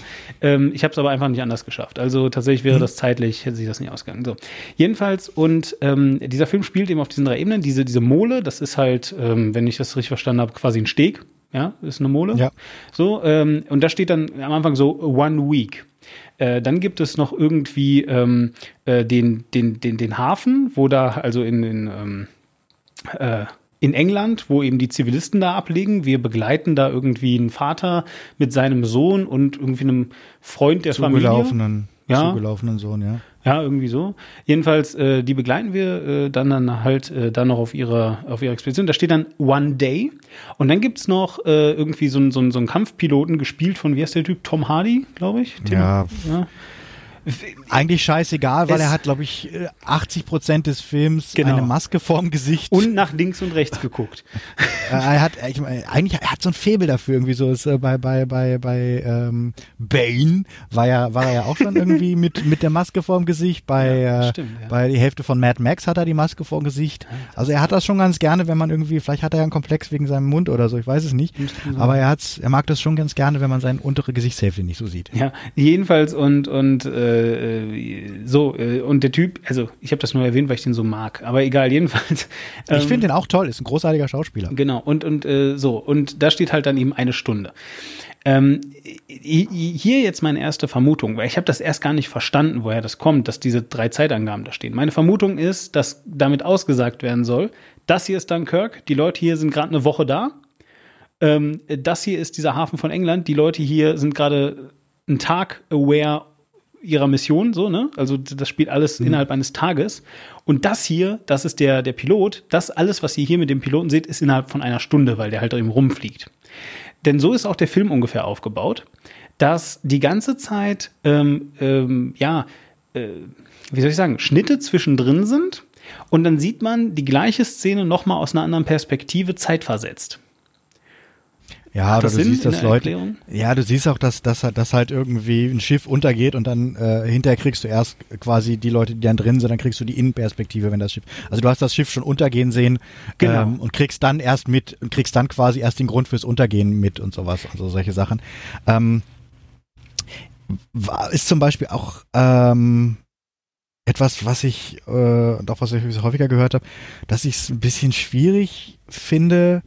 Ähm, und es wirkt halt so ein bisschen wie complicated for the sake of complicated, aber jetzt nicht, weil es wirklich den Film besser macht, denn ich hatte immer das Gefühl, dass die ähm, und ich hatte ja vorhin gesagt, dass ich finde, dass, dass Nolan äh, tolle Bilder kann. Ähm, kann er auch hier wieder. Aber ich finde auch, dass zum Beispiel Nolan einer der sch schwierigsten Cutter äh, beziehungsweise also seine seine Aufsicht über Cutter ist extrem schwierig. Ich finde auch, er schneidet Action Action immer ganz furchtbar, so inklusive auch ähm, den Batman Film. Ähm, aber auch äh, Inter, äh, in, äh, äh, wie heißt es, Interstellar und sowas ist auch zum Teil furchtbar, furchtbar geschnitten. Ähm, und ich finde auch, dass der Film nicht wirklich geil geschnitten ist. Mhm. Also er ist, er ist halt, kompliziert geschnitten, aber er schafft es, seine eh sehr repetitive Handlung ähm, dich immer wieder dahin zu ziehen, wo du gerade nicht sein willst. Also ja. so ging es mir, so ging es mir bei ganz vielen Schnitten so dieses, dass ich gedacht habe, okay, jetzt ist es hier gerade mal ein bisschen interessant geworden. Ähm, und jetzt schneidet er weg wieder zu einer Szene, die überhaupt nicht interessant ist, wo ich auch nicht weiß, warum ich genau in diesem Moment dieser anderen Story jetzt zurückgeworfen werde, weil es oft auch keine besonders interessanter Moment ist. Das, das Hauptproblem, was ich damit eigentlich habe, ist, dass es schwer ausgezeichnet ist. Also, obwohl er dir eigentlich ja, wie gesagt, am Anfang über diese drei Sachen zeigt, oder also, also eben sagt, ähm, hier, ne, das sind drei verschiedene Zeitabschnitte, hier vergeht eine Woche, hier vergeht ein Tag, hier vergeht eine Stunde, ja, finde ich, ist es unheimlich schwer zu verstehen, wo du gerade bist und in welcher Zeit du gerade bist. Woher kommt das? Ähm, wir reden immer noch von einem Kriegsfilm und der ist, ob das jetzt historische Uniformen sind oder nicht, weiß ich nicht, aber zumindest sehen sie realistisch genug aus, als dass das Krieg sein könnte. Das führt unter anderem dazu, dass alle Leute gleich aussehen, weil sie halt Uniformen tragen. Ja. Und auch alle Schiffe sehen gleich aus. Ja. Also da sind mindestens. Und alle Flugzeuge sehen gleich aus. Und alle Flugzeuge sehen gleich aus. Also da sind mindestens, äh, würde ich jetzt sagen, drei verschiedene Zerstörer, wenn nicht mehr. Zerstörer, das sind Schiffe mit großen Kanonen drauf. Und die sind halt alle in so einem Grau-Blau. Äh, kennt ihr bestimmt. Und das Problem ist halt einfach, die sehen alle gleich aus. Ja, so. Und dann geht halt einer davon unter. Dann gibt's einen Schnitt auf eine andere Perspektive und dann geht ein Zerstörer unter. Und dann gibt's noch mal einen Schnitt auf eine andere Perspektive, wo gerade nichts passiert. Dann gibt's noch mal einen Schnitt zurück und wieder einen Schnitt zurück auf die dritte Szene, die ich gerade beschrieben habe, wo auch ein Zerstörer untergeht. Und das ist dreimal der gleiche Zerstörer. Das Problem ist, man versteht das nicht. Man, man versteht es nicht, aber ich muss halt auch sagen, I don't care. Also das war mein, also dieses I don't care war ähm, mein größtes Problem mit dem ganzen ähm, und ich muss an der Stelle vielleicht nochmal, ähm, ähm, bevor ich jetzt auch mich mit negativen äh, Einzelheiten befasse, kurz nochmal sagen, was ich ähm, respektiere und was ich finde, was der Film sehr effektiv macht, ist es einem einen Eindruck davon zu vermitteln, wie es ist, Teil einer Bombardierung zu sein. Und wie, wie, wie, wie man sich fühlt, wenn man nicht zur Ruhe kommt, weil man halt denkt, alle paar Minuten fallen Bomben und wenn keine Bomben fallen, ballert irgendjemand auf dich und er gibt einen, einen, einen sehr guten Eindruck davon, wie du dich quasi im Krieg fühlst. Was fandst du am, ähm, wie, wie sagt man das, ähm, ich, stressigsten, soundmäßig? Ich, ich fand, ich fand auch, ich finde die, oh Gott, ja, stressig, aber auch irgendwann, irgendwann habe ich halt das Gefühl, also zum Beispiel die, der Soundtrack ist ja, soweit ich weiß, wahrscheinlich wieder Hans Zimmer, wenn ich das. Das ist Hans Zimmer. Ja. Das ist wieder Hans Zimmer. Und das ist ja eigentlich, ist das keine Musik, genau. sondern das ist mehr so ein Tick, Tick, Tick. Genau, das ist ein Ticking Noise. Das ist nämlich die zweite das, Ebene, ja. Das ist nämlich ähm, etwas, wo du denkst, das ist etwas, das auf, auf, in einem anderen Film wäre der Soundtrack und die Inszenierung ein Glanzstück äh, und die Money Sequence von dem gesamten Film. Mhm. Wenn du in einem anderen Film etwas äh, drin hättest, ähm, was derart intensiv dich äh, über die Musik Spannung erzeugt und gleichzeitig dir dieses Gefühl äh, vermittelt, wie es ist, wenn rund um dich Bomben einschlagen und wenn du nicht zur Ruhe kommst und halt äh, wirklich von einem Versteck ins nächste gehetzt wirst und dann hast du dich gerade in ein Boot geflüchtet und dann wird auf das Boot geschossen und dann äh, sind halt schon wieder irgendwie die Flugzeuge da, die den Strand bombardieren.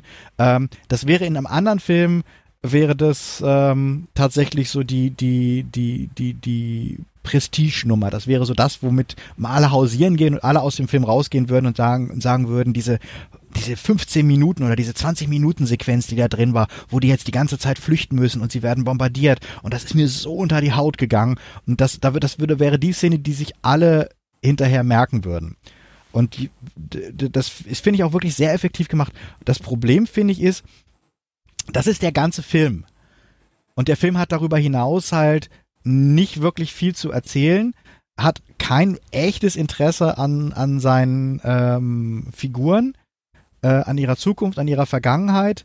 Ähm, und es ist so, irgendjemand hat gemeint, das ist wie, als wenn Private Ryan aus den ersten zehn Minuten, als wenn die ersten zehn Minuten von Private Ryan äh, der gesamte Film wären. Ähm, also äh, vielleicht kurz nochmal Schritt zurück, weil ähm, die Frage wäre eigentlich, was irgendwie dich am meisten gestresst hat. Ich kann das mal ganz kurz vielleicht äh, aus meiner Seite äh, Warte beantworten, weil nämlich das auch einer der Gründe ist, weswegen ich äh, das nach hinten hin dann nicht mehr ganz so stressig fand. Erstens, ähm, wie ich bereits sagte, also der, der Sound wird in der zweiten Hälfte hart zurückgenommen, weil nämlich viel mehr die Charakter, also eine versuchte Charakterentwicklung in den Vordergrund tritt. Ähm, aber was viel weniger vorkommt und was am Anfang sehr massiv vorkommt, sind Stukas. Und das sind äh, Sturzkampfflugzeuge, ja, deswegen heißen die so. Und das sind. Jetzt weiß ich das endlich mal. Ja, das ist tatsächlich der Fall. Und jedenfalls, und das sind so, so Flugzeuge, äh, die habt ihr bestimmt irgendwann schon mal gesehen in irgendeiner äh, Zweitweltkriegsdokumentation. Das sind so Flugzeuge, die, deswegen heißen sie so, im, im Sturzflug angreifen. Und sie machen dabei einen sehr charakteristischen Sound. Ähm, ich erspare euch das jetzt mal, das jetzt hier vorzuspielen, aber jedenfalls, äh, das klingt halt so so ungefähr. Und äh, dabei ähm, äh, schießen sie dann, nicht? Oder, oder werfen halt irgendwie eine Ladung, aber es sind keine, keine Bomber, es sind halt eben eher so Jäger. Und ähm, äh, das hat ganz hat zwei Komponenten. Also erstens hat man sich damals eben überlegt, auf Nazi-Seite, ja, wenn man eh runterfliegt, dann ist man ziemlich zielgenau und man, man, man trifft besser. Und auf der anderen Seite hat das einen sehr demoralisierenden Faktor, weil eben du hörst dieses Heulen. Also, also irgendwie, die haben das Ding auch Banshee genannt. Kennt ihr vielleicht? Das sind hm, diese komischen, ja, äh, ja, ja. Ne, diese so. irischen Geister, Genau. Dinger, die so heulen. Genau. Richtig, richtig. Und, und also, und ganz im Ernst, ähm, dieses Geräusch haben sie so massiv geil in Szene gesetzt. Es ist wirklich unendlich bedrückend. Und jetzt hier nämlich auch wieder dieser Schnitt ne, zu diesen Kampfflugzeugen, die ich am Wochenende gesehen habe. Ähm, äh, das ist halt einfach. Äh, im Kino fühlst du dich wirklich exakt so, als wären das echte Flugzeuge, die jetzt gerade wirklich auf dich runterkommen. Ähm, du hast sogar eben dieses Vibrieren im Bauch und so weiter. Und das ist einfach ein so phänomenal, ja, schreckliches Gefühl, aber eben halt einfach ein, ein, ein, ein so eindrückliches Gefühl, ja, ähm, dass das wirklich was mit dir macht, finde ich. Also das ist tatsächlich Abs absolut. wichtig. Also wie gesagt, ich fand, ich, ich fand diese, ich fand die Suspense, die Spannung halt, ähm, wie gesagt, ich fand den Film sehr stark. Es, du hast ja auch gleich die Bombardierung am, am Anfang am Strand, noch bevor sie den, den äh, Schwerverletzten da auf das Schiff bringen wollen, ähm, wo du auch wo du das Gefühl hast, da sind mal irgendwie Bomben neben dir eingeschlagen. Und die gesamte Szene, in dem Moment, wo sie ihn äh, dann äh, durch die, sich durchdrängeln durch die ganzen Menschenmassen, um auf dieses Schiff zu kommen, lebt ja auch so ein bisschen von der Angst, die erzeugt wurde, dadurch, dass du gerade gesehen hast, dass schon eine Bombardierung war und du hast irgendwie das Gefühl, es könnte jede Sekunde wieder die, die Stukas kommen und könnten den ganzen, äh, ganzen Steg wegbomben, äh, was ja dann später auch nochmal irgendwie passiert und so. Ähm, das fand ich sehr stark und da hat auch dieses, dieses Tick, Tick, Tick, Tick, Mega, Tick, Tick, ja. Tick, hat auch super gut funktioniert. Ich hatte halt, irgendwann reali realisierst du, dass sich zwar die Figur fortbewegt, aber die Handlung nicht. Also irgendwann war es halt bei mir, Mhm, irgendwann habe ich gedacht, mhm. okay, ich höre jetzt seit einer halben Stunde tick, tick, tick, normal- und das ist so wie, Ja, das ist so, weiß nicht, du hast halt ähm, auch bei anderen F Filmen, wenn so Suspense ist, dann hast du halt äh, hier Mission Impossible und dann weißt du, jetzt muss das, muss diese Sequenz wie am Schnürchen laufen. Das ist dang, dang, dang, dang, dang, dang und er muss dahin und dann muss er dahin und so und irgendwo führt das zu was. Das Problem ist, hier führt das zu nichts. Das mag, mh, es gibt kein, es gibt kein Ziel und es gibt kein, ich kenne die Figur auch nicht und ich lerne die Figur auch nicht kennen. Und ich erwarte ja jetzt nicht, dass es eine klassische US Kriegsfilm-Szene gibt, wo sie dann alle um das Lagerfeuer sitzen und er dann irgendwie aus einer total äh, abgewetzten Lederportemonnaie ein Bild von seiner Liebsten oder von seiner Mutter zu Hause. Guck mal hier. das ist meine Das ist- Tochter. das ist meine Tochter. Und dann stirbt er und dann nimm dieses Bild mit zu meiner zurück. Weißt du, das sind ja so Mhm, die mhm, Klischees, ja, die ja. sind man ja auch. Es muss ja nicht so erzählt werden. Nein, ich sage ja nicht, ich sage ja nicht, dass das, dass, dass, dass man das machen muss, aber dass irgendein Interesse, ich, ich war mir bis zum Schluss nicht irgendwie sicher, wer die, wer die Leute jetzt sind. Also, weil ich auch, wie gesagt, die sehen halt alle irgendwie gleich aus und okay, das eine war jetzt dieser Boyband, Typ, der, der, der Harry Styles und äh, der andere war halt irgendwie ein anderer, aber die, du erfährst ungefähr gleich viel ähm, äh, über sie. Dann hast du zwischendurch diese äh, sehr ähm, retromäßigen, wie aus einem 60er Jahre Kriegsfilm stammenden Szenen mit, mit ähm, Kenneth Branagh also die, die hier, wenn er, wenn er, ich weiß nicht, was ist, ob er Officer ist oder, oder ja, also der ja, Chef, ja, der Chef, mhm. der, der Chef, der auf dem Steg steht. Ja, stimmt. Der, der, der glaube ich, alle Szenen dieses Films auf diesem Steg, der hat wahrscheinlich einen Drehtag und hat an einem Tag komplett alle Szenen runtergekurbelt. Und wenn du ihn fragst, ja, wie haben Sie sich auf Ihre Rolle vorbereitet? Ja, ich bin halt mal auf so einen Bootssteg gegangen, um mal rauszufinden, wie das so ist, auf so einem Steg zu stehen. Und da finde ich halt so, ähm, und auch, auch zum Ende hin verfällt der Film halt so in so einen, in so einen Hurra-patriotistischen. Ja, ganz komisch, äh, ganz gruselig. In, in so eine, in, mhm. wird, wird, also auf der einen Seite scheint er sich ja so diesem, guck mal, das ist meine Tochter, so dem klassischen Erzählmuster zu, zu verweigern aber in der Erzählung, wie er halt die, die, die Generäle und der, die, die, auch so, ich sag mal so, den Edelmut und das Tapfere erzählt, ist er halt total klischeemäßig. Also diese ganze Art, wie die Soldaten dargestellt werden, äh, wie, wie, die, wie, die, wie die Obersten dargestellt, das bisschen, was man jetzt mitkriegt, was sie dann sagen, ist halt total heroisch, auch wenn Kenneth Brenner dann zum Schluss irgendwie sagt, ich warte noch hier für die, auf die Franzosen oder irgendwie sowas sagt er ja dann da. Irgendwie, er, er geht quasi nicht mit, äh, lässt sich nicht retten, sondern er bleibt auf seinem Steg stehen, weil er hätte einen zweiten Drehtag irgendwie noch haben müssen und äh, sagt und, und dann, und er wird halt auch so völlig glorifiziert ähm, und auch die Szenen, wenn sie dann nach Hause kommen und sowas, das ist halt, das ist halt so total klischeemäßig und ähm, die einzige neue oder originelle Botschaft, die der Film jetzt sichtbar für mich vermittelte, war halt, Überleben alleine ist auch schon irgendwie geil.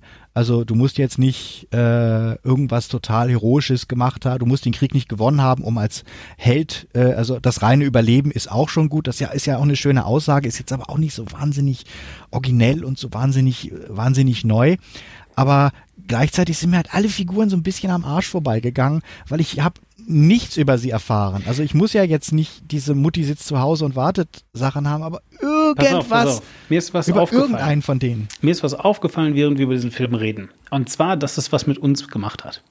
Äh, wer die anderen beiden Folgen mal gehört hat, und immerhin haben wir jetzt über drei Filme geredet, dem fällt auf, dass es uns bisher eigentlich ganz gut gelungen ist, den Film zusammenzufassen und an den einzelnen Stellen über einzelne Entscheidungen von einzelnen Figuren zu reden.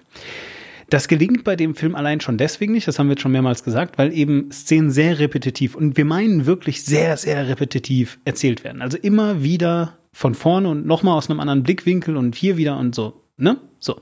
Jetzt könnte man ja sagen, das hilft besonders die Charaktere aufzubauen, tut's halt eher weniger. Aber was man machen kann, anstelle von den Film einmal von vorne bis hinten aufzuzählen und die einzelnen Szenen zu besprechen ist, man kann einfach mal die Charaktere von vorne bis hinten aufzählen, weil die sind eher niederkomplex. Aber man, äh, also eigentlich helfen die, den Film besser zu verstehen. Und ähm, ich glaube, das könnten wir nochmal eben machen. Einfach dann, äh, um halt diesen Überblick zu geben. Ähm, und ich würde jetzt einfach mal anfangen mit dem Zivilschiff. Also wie gesagt, wir haben, wir haben drei Szenen, nochmal kurz zur Erinnerung. Äh, die drei Szenen sind einmal der äh, Strand von Dunkirk, dann eben dieses Zivilistenschiff, äh, da sind drei Passagiere drauf. Also äh, am Strand von Dunkirk haben wir im Wesentlichen äh, vier, würde ich jetzt mal sagen, Hauptdarsteller, die zumindest irgendwie noch wichtig sind. Also das ist einmal äh, dieser stumme Typ, den Batz eben schon erwähnt hatte, der sich später als Franzose herausstellt, deswegen sagt er auch nichts, weil der hat nämlich am Anfang des Films irgendwie äh, einem der gefallenen Soldaten die Uniform ausgezogen, äh, sich als Brite ausgegeben, in der Hoffnung, dass er dann auf ein britisches Schiff kommt, weil die Briten haben ihre Leute zuerst weggebracht, logisch. Mhm. So, ähm, dann eben dieser, dieser Posterboy-Typ, äh, der also ganz, ganz, ganz am Anfang vom Film da der einzige Überlebende ist, der eben aus Dunkirk da aus, von diesem Beschuss fliehen kann. Der auch noch Tommy heißt. Der, der auch noch. Oh der, ich sehe gerade, der heißt, der, der heißt ein Brite, der Tommy heißt. Boah, also, ey, wer ist denn? Also die Tommys äh, waren äh, halt äh, im Zweiten Weltkrieg eben die, die Leute, die Briten. So, äh, dann der, äh, den Namen habe ich schon wieder vergessen, der Typ, der, also dieser, dieser Captain General Admiral Typ, der ähm, am Steg steht. Mhm. Ähm, und eine Figur, die so semi, die wichtig, äh, die, die, die so semi wichtig ist, ist ähm, der Anführer des Soldatentrupps, mit dem der Stumme und der Posterboy, also Tommy, später ähm, äh, zusammentreffen. Ne, das ist, das ist noch eine äh, ganze Gruppe von Soldaten, äh, praktisch, die sich zusammen äh, überlegen, halt äh, ein auf Grund gelaufenes Schiff äh, zu übernehmen, äh, zu warten, bis die Flut wiederkommt. Also das Schiff ist auf Grund gelaufen, weil eben die, die Ebbe gekommen ist und dann damit wegzufahren. So, das sind so die vier, glaube ich, wichtigsten Leute, weil die irgendwie alle vorkommen. Dann haben wir auf dem Passagierschiff ähm, also, und, und ich würde jetzt gleich noch ein bisschen gerne charakterisieren, einfach kurz, um zu erklären, warum die irgendwie wichtig für die Story sind. So. Dann haben wir auf dem Passagierschiff, also eben ne, äh, dieses Zivilistenschiff, äh, welch Passagierschiff sage, klingt das wie ein Dampfer. Ich meine, das ist ein Fischerboot quasi. Ja. Ähm, äh, nur als so ein Freizeitding. So, da haben wir den, den, den Vater und seinen Sohn und halt eben diesen Freund der Familie. Ja, das sind so die drei. Und der Vater ist sehr, sehr patriotisch, sehr ich muss Verständnis für alles haben. Ja, äh, der Sohn ist sehr, mh, mm, ich muss irgendwie äh, meinen Vater stolz machen. Und der Freund der Familie ist sehr, ich muss irgendwas ein, in meinem ein, Leben erreichen. Ja, und der ist äh, so, wie habe ich gerade gelesen, der ist so der Hiwi an Bord. Also das ist der beim Fischen immer so, ja. so der, der, der Zugehjunge gewesen ist. Okay, ja. genau. So, und dann, und dann gibt's, äh, das ist lustig, wie mir das gerade auffällt. Also wir haben vier am Strand, drei auf dem, auf dem Fischerboot und wir haben zwei in der Luft. Witzigerweise, nämlich ähm, äh, Tom Hardy und seinen ultraharten Kumpel und die sind beide ultrahart. Also das sind so richtige Kampfpiloten, denen kann nix was. Und äh, die fliegen halt. Die meiste Zeit. Tom Hardy hat wirklich die gesamte Zeit im Film bis ganz, ganz, ganz am Ende diese Maske vorm Gesicht. Und ähm, sogar wenn er unten äh, am Strand aus seinem Flugzeug aussteigt, hat er die noch im Gesicht eine Weile. Also der scheint wirklich ein Problem mit der unteren Gesichtserwischung. Das kann sein. vielleicht ist das der ich Fall. Nicht, vielleicht, hat, vielleicht hat er hatte so als Zehnjähriger mal echt schiefe Zähne gehabt. Oder und ein dann Fetisch er, oder so, weiß nicht. Ja, oder und dann hat er mal eine, hat er eine Zahnspange bekommen und dann jetzt sind die gerade, aber so in seinem Unterbewusstsein ist immer noch drin. Oh Gott, ich habe ja hässliche Zähne. Scheiße, meine Zähne. Lass mal. Lass ja, der mal hat ja ein eine, bisschen schiefe Zähne, oder? So, so, ich weiß es nicht. Ja, so untenrum. Ja, ne? ja, stimmt. Jedenfalls, ähm, der und sein, und sein Kollege jedenfalls, die sind Kampfpiloten und, und so weiter. So. Und ich würde jetzt mal ganz kurz, kurz die Gesamtgeschichte, weil die ist nicht besonders lang, wie gesagt, kurz die Gesamtgeschichte aus der Sicht dieses Fischerboots da äh, äh erzählen, äh, dieses Passagierboots. Die geht ungefähr folgendermaßen. Äh, wie gesagt, Churchill, das wird irgendwie in so einer Randnotiz erwähnt, hat also alle Leute, die ein Boot besitzen, gebeten, äh, bitte mal nach Dunkirk zu fahren und da die Jungs vom Strand abzuholen. Diesem Aufruf sind jede Menge Leute. Das wird aber ganz beschissen kommuniziert im Film. Ja, gut. Aber das wird, aber das kommt überhaupt nicht Doch, rum. doch, doch, doch. Also das kommt zum Schluss irgendwie so dann, dann rüber, aber das wird im Film selber nicht, nicht wirklich geil kommuniziert. Ja. Ähm, warum, warum das genau jetzt irgendwie, dass da alle mitmachen, weil man ist, ist ja halt schon irgendwie so hier, dass der hier Papa, Papa, Papa Troll mit seinem, mit seinem Sohn irgendwie wie äh, loszieht. Und es wirkt eine ganze Weile halt auch, weil sie das alleine machen halt wie so eine Guerilla-Aktion von denen. Also, okay. dass das ja quasi so eine, so eine, so eine Gesamtaktion ist, wo dann auch wirklich hunderte von Booten losziehen, um halt die, die, die Leute zu evakuieren. Das wird ganz zum Schluss in so einer Fußnote erzählt, aber die meiste Zeit hat man irgendwie das Gefühl, das ist jetzt so die Solo-Aktion von, von Papa, Papa Fischer. Das ist super lustig. Ähm, es kann sein, dass ich das nur so wahrgenommen habe, weil nämlich genau vor dem Film äh, die Werbung zu Churchill lief. es kann sein, dass der das da nochmal gesagt hat und dass ich das irgendwie zusammengerechnet. Aber ich bin mir relativ sicher, dass die das gesagt haben, doch. Ehrlich gesagt. Ja, weil das ja, du siehst ja am Anfang, dass ja die, die, genau. die Navy, die, genau. die Navy will ja quasi sein, sein Boot requirieren. Genau. Und dann, dann sagt er aber, nee, das mache ich selber und fährt dann alleine los, ja. aber das wird halt so, ah, okay, ja. so halb, also was, was, was genau wollen die jetzt und wie und, ja. ach, und dann kommt der, sein, sein Hiwi springt auch noch irgendwie, der George springt auch noch irgendwie mit, mit drauf, aber ich finde das, Tommy. George und John, ja, genau, aber ich finde, das wird nicht so richtig geil kommuniziert und vor allen Dingen, dass das halt so eine Mega-Aktion von ganz vielen Leuten ist, ähm, was finde ich, für mich wäre das so ein bisschen das Zentralelement, äh, das quasi, quasi, dass die Zivilisten den den Arsch gerettet haben.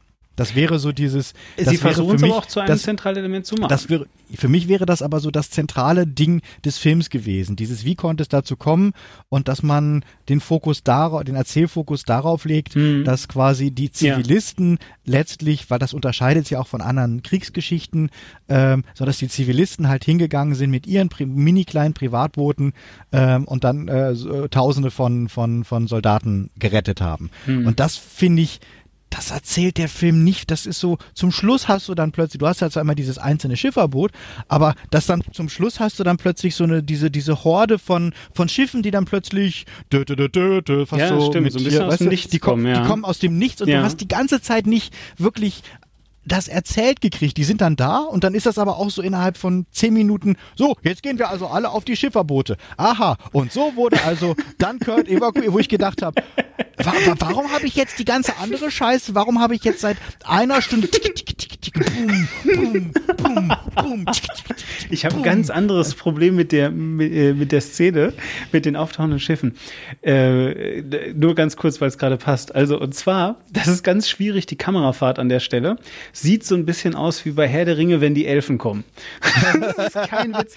Du, du siehst so eine Kamerafahrt Ja, an ja, genau. verschiedenen Booten und jedes Boot ist so originär anders als das nächste, dass du so das Gefühl hast, da sind die Elfen und da sind die Orks und jetzt kommen hier die Zwerge. und oh, guck mal, König Ja, so und es- so hat auch noch was geschickt. Das ist ganz genau, komisch. es wirkt auch nicht Also, realistisch, nee, sondern es überhaupt wirkt nicht. tatsächlich total äh, Ja, mythisch, ja, überhöht. super krass. Wie die, Die müssten wie aus dem also Nebel sie- rausfahren eigentlich. Ja, so, ne, so, so, so Deus Ex Machina. Es wirkt, Ja, wir- ja, die wirken stimmt. wirklich, weil ich, weil ich finde, der Film erzählt diesen, diese eigentlich das Herz, was eigentlich das Herz der Geschichte sein müsste und wo ich auch gedacht hätte, warum habe ich da nicht mitgekriegt, wie schwer das ist und dass Leute vielleicht irgendwie Ja. diskutiert Ja, haben. stimmt. Willst, willst du das wirklich machen? Willst du da jetzt wirklich hin? Was ist, wenn du erschossen wirst? Denk an deine Familie oder weißt du, also da müssen ja wirklich auch Ja, Dramen stimmt, abgegangen ja. sein. Da muss ja irgendwas ist. Das wird komplett ignoriert für diesen, und ich sag's nochmal irgendwie, ich habe schon ein paar Mal jetzt getwittert, dass ich gesagt habe, für mich ist der Film über weite Strecken ein Bombardierungssimulator. Ähm, Ja. Wo ich denke, Ja, wo ich denke, der ist halt, ähm, er gibt dir ein sehr authentisches Gefühl, ähm, wie es ist, in so einer Situation zu sein, ist dabei aber halt nicht so wahnsinnig filmisch. Das heißt, ich finde, der, den könntest du vielleicht auch auf dem, auf dem, auf dem, in einem Vergnügungspark als Erlebnisride machen. So dieses The Dunkirk Experience. Ähm, dieses, ja, er gibt dir halt eine, eine, eine, eine, eine sensorische Erfahrung, wie es ist, in so einer Situation zu sein. Das muss nicht zwingend schlecht sein, aber ich finde es halt für einen, für einen Film, der ja auch immer noch vielleicht irgendeinen narrativen Anspruch hat, finde ich es einfach unglaublich wenig. Also ich bin so unbeeindruckt aus dieser, also bis auf diese physische Erfahrung, ich weiß jetzt. Du bist schon wieder beim das- Resümee, lass das doch Ja, mal. ja. Ist ja schlimm. Ja, Ja, so, ah. bleib doch mal so. Also, wir sind immer noch bei diesen Menschen da. Ja, so, also, weil, weil für mich ist einfach hier der springende Punkt. Die fahren also eben, wie gesagt, los. Ja, äh, der Vater hat da Bock drauf, der Sohn will seinem Vater gefallen und der andere Typ möchte was in seinem Leben reißen. Das ist ihm super wichtig. Und zwar deswegen, weil er irgendwie, das findet man dann irgendwie, äh, findet man raus, ist schwierig. Er, er sagt einem einfach un, ungefragt, dass er kacke in der Schule war. Ja, und dass er endlich mal irgendwie was, irgendwie was reißen will im Leben. Eben, das ist auch so dieses, dieses Ja, so in your äh, face, ne? Basil, ja, Basil Explanation, dieses, Ja, ja. Man, man erzählt Figuren nicht, sondern sie sagen einfach wie in so einer Soap was. Ja. Du, ich bin total traurig, dass meine Tante gestorben ist. Ich habe furchtbaren Liebeskummer. Ich bin immer noch zornig, weil mein Geschäftspartner mich hintergangen hat. Also das ist wirklich so diese Show, don't tell, kommt überhaupt nicht zum Tragen, Genau, was Figuren genau. angeht, sondern jede Figur sagt, also wenn man eine Emotion oder was haben will, dann sagt die Figur das auch so dieses. Genau. Und, oder, oder es sagt jemand ich anders. jetzt also mal es sagt, hier rüber. Jetzt komme ja, ich oder zurück. Der, der, der, der, der Papa Fischer sagt dann, nein, nein, das ist schon so okay. Der Pilot, den wir gerettet haben, der hat nämlich jetzt äh, Posttraumatic Stress-Syndrom. Genau, oder, richtig, Der, der, ja. der ist immer noch. Oder ihm, ihm ist ja jetzt gerade sehr kalt. Deswegen legen wir ihm jetzt eine Decke um. Also es werden so ständig so Sachen gesagt, die man auch erzählen könnte, die, die, die, die sagt der, die sagen Figuren dann einfach so. Äh, Ja, äh, viel schlimmer ist aber, dass sie es in einem sehr unnatürlichen Ton, äh, Ton sagen. Ich glaube, dass du durchaus sagen musst, dass der Typ eine Post-Traumatic Stress Disorder hat oder Granat, also auf, auf äh, äh, Dings sagt er Granatentrauma oder so, auf Deutsch. Äh, völlig egal, so dieses Ding. Ähm, ich glaube schon, dass du das sagen musst, aber du musst es natürlich herüberbringen. Du musst es, du musst es, weißt du, ähm, keine Ahnung, wenn der, wenn der Vater die Decke genommen hätte, also der Typ zittert, du hast schon wieder vorausgegriffen und wir nicht erklärt. Also, weil was nämlich passiert ist, die fahren über, übers Meer, sehen ein halb versunkenes Boot, äh, wirklich ein Boot, ein kleines Ding, und da sitzt ein Typ drauf, der sich auch nicht rührt eine ganze Weile, bis sie ein paar Mal das Seil nach ihm geworfen haben, dann kommt er eben runter und steigt da ein. Der Typ ist total in, total fertig, also gar nicht in Panik, sondern wirklich einfach nur apart, äh, Entschuldigung, apathisch äh, starrt einfach in die Gegend, dann legen die ihm so eine Decke um, der schlägt äh, dem, dem, dem Sohn einmal den Tee aus der Hand, weil er irgendwie nicht mit dieser sozialen Interaktion gerade kann. Und dann sagt der Vater halt seinem Sohn, sagt er dann, das ist hier Post-Traumatic Stress Disorder, mein Sohn. Ja, so eine eine und in der Szene, wie die Szene aufgebaut ist, sind wir der Sohn und eigentlich erklärt er es uns. Und das ist das Problem, weil eigentlich, ja, eigentlich wäre es viel cooler. Also eigentlich wäre es viel cooler. Er legt ihm die Decke um und sagt das dem so sagt dem Soldaten sowas wie, ey, ich ich weiß genau, was das ist, ja äh, bleib jetzt ruhig, du hast gerade äh, Post-Traumatic Stress Disorder, das geht weg oder so. Ja, weil dann wären wir irgendwie. Ja, oder er hat was Schlimmes erlebt oder genau. Also man könnte es ja auch einfach wie, ja. wie ein Vater das wirklich seinem Sohn genau. erklären würde. Aber so dieses, es wirkt halt wirklich super gestellt und auch alles weitere. Ähm, ja, der sagt es auch so ähm, über die Schulter. Ja, er sagt so, äh, im, Post-Traumatic Disorder. Und im Laufe des, und, und, und die Figuren scheinen auch immer wirklich nur so eine, ähm, so eine, so eine Schachbrettfigurenfunktion zu haben. Welche Funktion hat denn diese Figur jetzt in diesem Film? Aha, dieser George ist also äh, Sag noch kurz bitte, dass du, ich habe im Leben nichts erreicht und ich bin schlecht in der Schule. Ich wünsche, dass jemand mal stolz auf mich wäre. Okay, Jetzt fall bitte die Treppe runter. Au, mein Kopf. Au, ich sterbe. Ja, du bist als Held gestorben. ja, das ist, das ist tatsächlich, das ist ganz, ganz schlimm. Nämlich das Der passiert hat keine, als nächstes. keine Funktion für diesen fucking Film. Genau, dieser, eben. dieser Junge. Eben, genau. Also tatsächlich kann man, pass auf, lass uns das zu Ende mal, erzählen. Es, es kommt nicht mal ein Konflikt. Zu, lass uns es das kommt zu nicht Ende mal ein Konflikt erzählen. jetzt. Lass uns das zu Ende erzählen, weil es ist total geil. So, ähm, also irgendwie auf eine makabre. So, was also eben passiert ist, äh, sie sie sie kloppen sich, weil wie gesagt der der Typ, der den sie da rausgefischt haben, möchte halt nicht zurück nach Dunkirk, was total klar ist. Ja, der hat, der ist fertig. So, der will nur noch jetzt Ja. ans Land. Und sie sagen, nein, wir fahren da jetzt aber hin, um die zu retten. Ähm, äh, packen ihn erstmal runter, sperren ihn dann ein. Also das macht wohlgemerkt der Sohn von Der, dem Fischer. der ältere Sohn, der, Der- ältere Sohn, genau. äh, weil er irgendwie Schiss vor dem Typen hat, sperrt ihn dann irgendwie in, Genau, so eine, äh, in eine hat- sehr leicht rauszubrechende Kabine. Genau, hat nämlich null Konsequenz, weil man nämlich auf eine andere Art aus dieser Kabine rauskommen kann, übers, übers Dach. Das schafft der Typ auch, dann geht es so. Und dann äh, gibt es diese Szene, wo er dann wirklich realisiert, ey, äh, ich, jetzt war ich die ganze Zeit da unten, ich bin, ich, ich bin ruhig geblieben. Ja, ich habe mir Mühe gegeben, ruhig zu bleiben. Wir fahren wirklich nach Dunkirk. Das geht nicht. Ich, ich will da nicht hin. Ich habe pa ich hab panische Angst davor. Ähm, und er versucht das Lenk, äh, hier, wie, wie heißt das? Äh, wie heißt das beim Schiff? Lenkrad? Steuerrad. Steuer, Steuerrad, super Name. Dieses Ding jedenfalls, Steuerrad, von dem Schiff halt rumzudrehen. Dabei kommt es zum Handgemenge und er stößt halt äh, den Typen, der endlich mal was in seinem Leben erreichen will, äh, die Treppe runter. Er hat bis zu diesem Zeitpunkt noch nichts erreicht, außer dass er jetzt den Kopf stößt, furchtbare Schmerzen hat und wir sehen also, er hat irgendwie eine Platzwunde am Kopf oder vielleicht auch den Schädel eingeschlagen oder sowas Ja. und stirbt am Ende, äh, jetzt einfach um es mal kurz zu machen, er stirbt am Ende an diesen Verletzungen. Ähm, äh, Vater, Sohn und dieser Soldat schaffen es bis nach Dunkirk, laden dann noch Leute ein.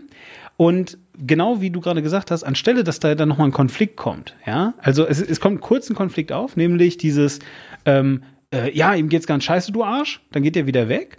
Dann nehmen die alle Soldaten auf, die Soldaten werden alle runtergeschickt ins Schiff rein und so weiter, damit mehr sagen, Platz ist. warum, warum habt ihr denn schon einen Toten hier rumliegen? Genau. Wir kommen doch gerade erst. Ja, auch total geil, weil, Moment, ne, wie du schon sagst, Show, don't tell, ja.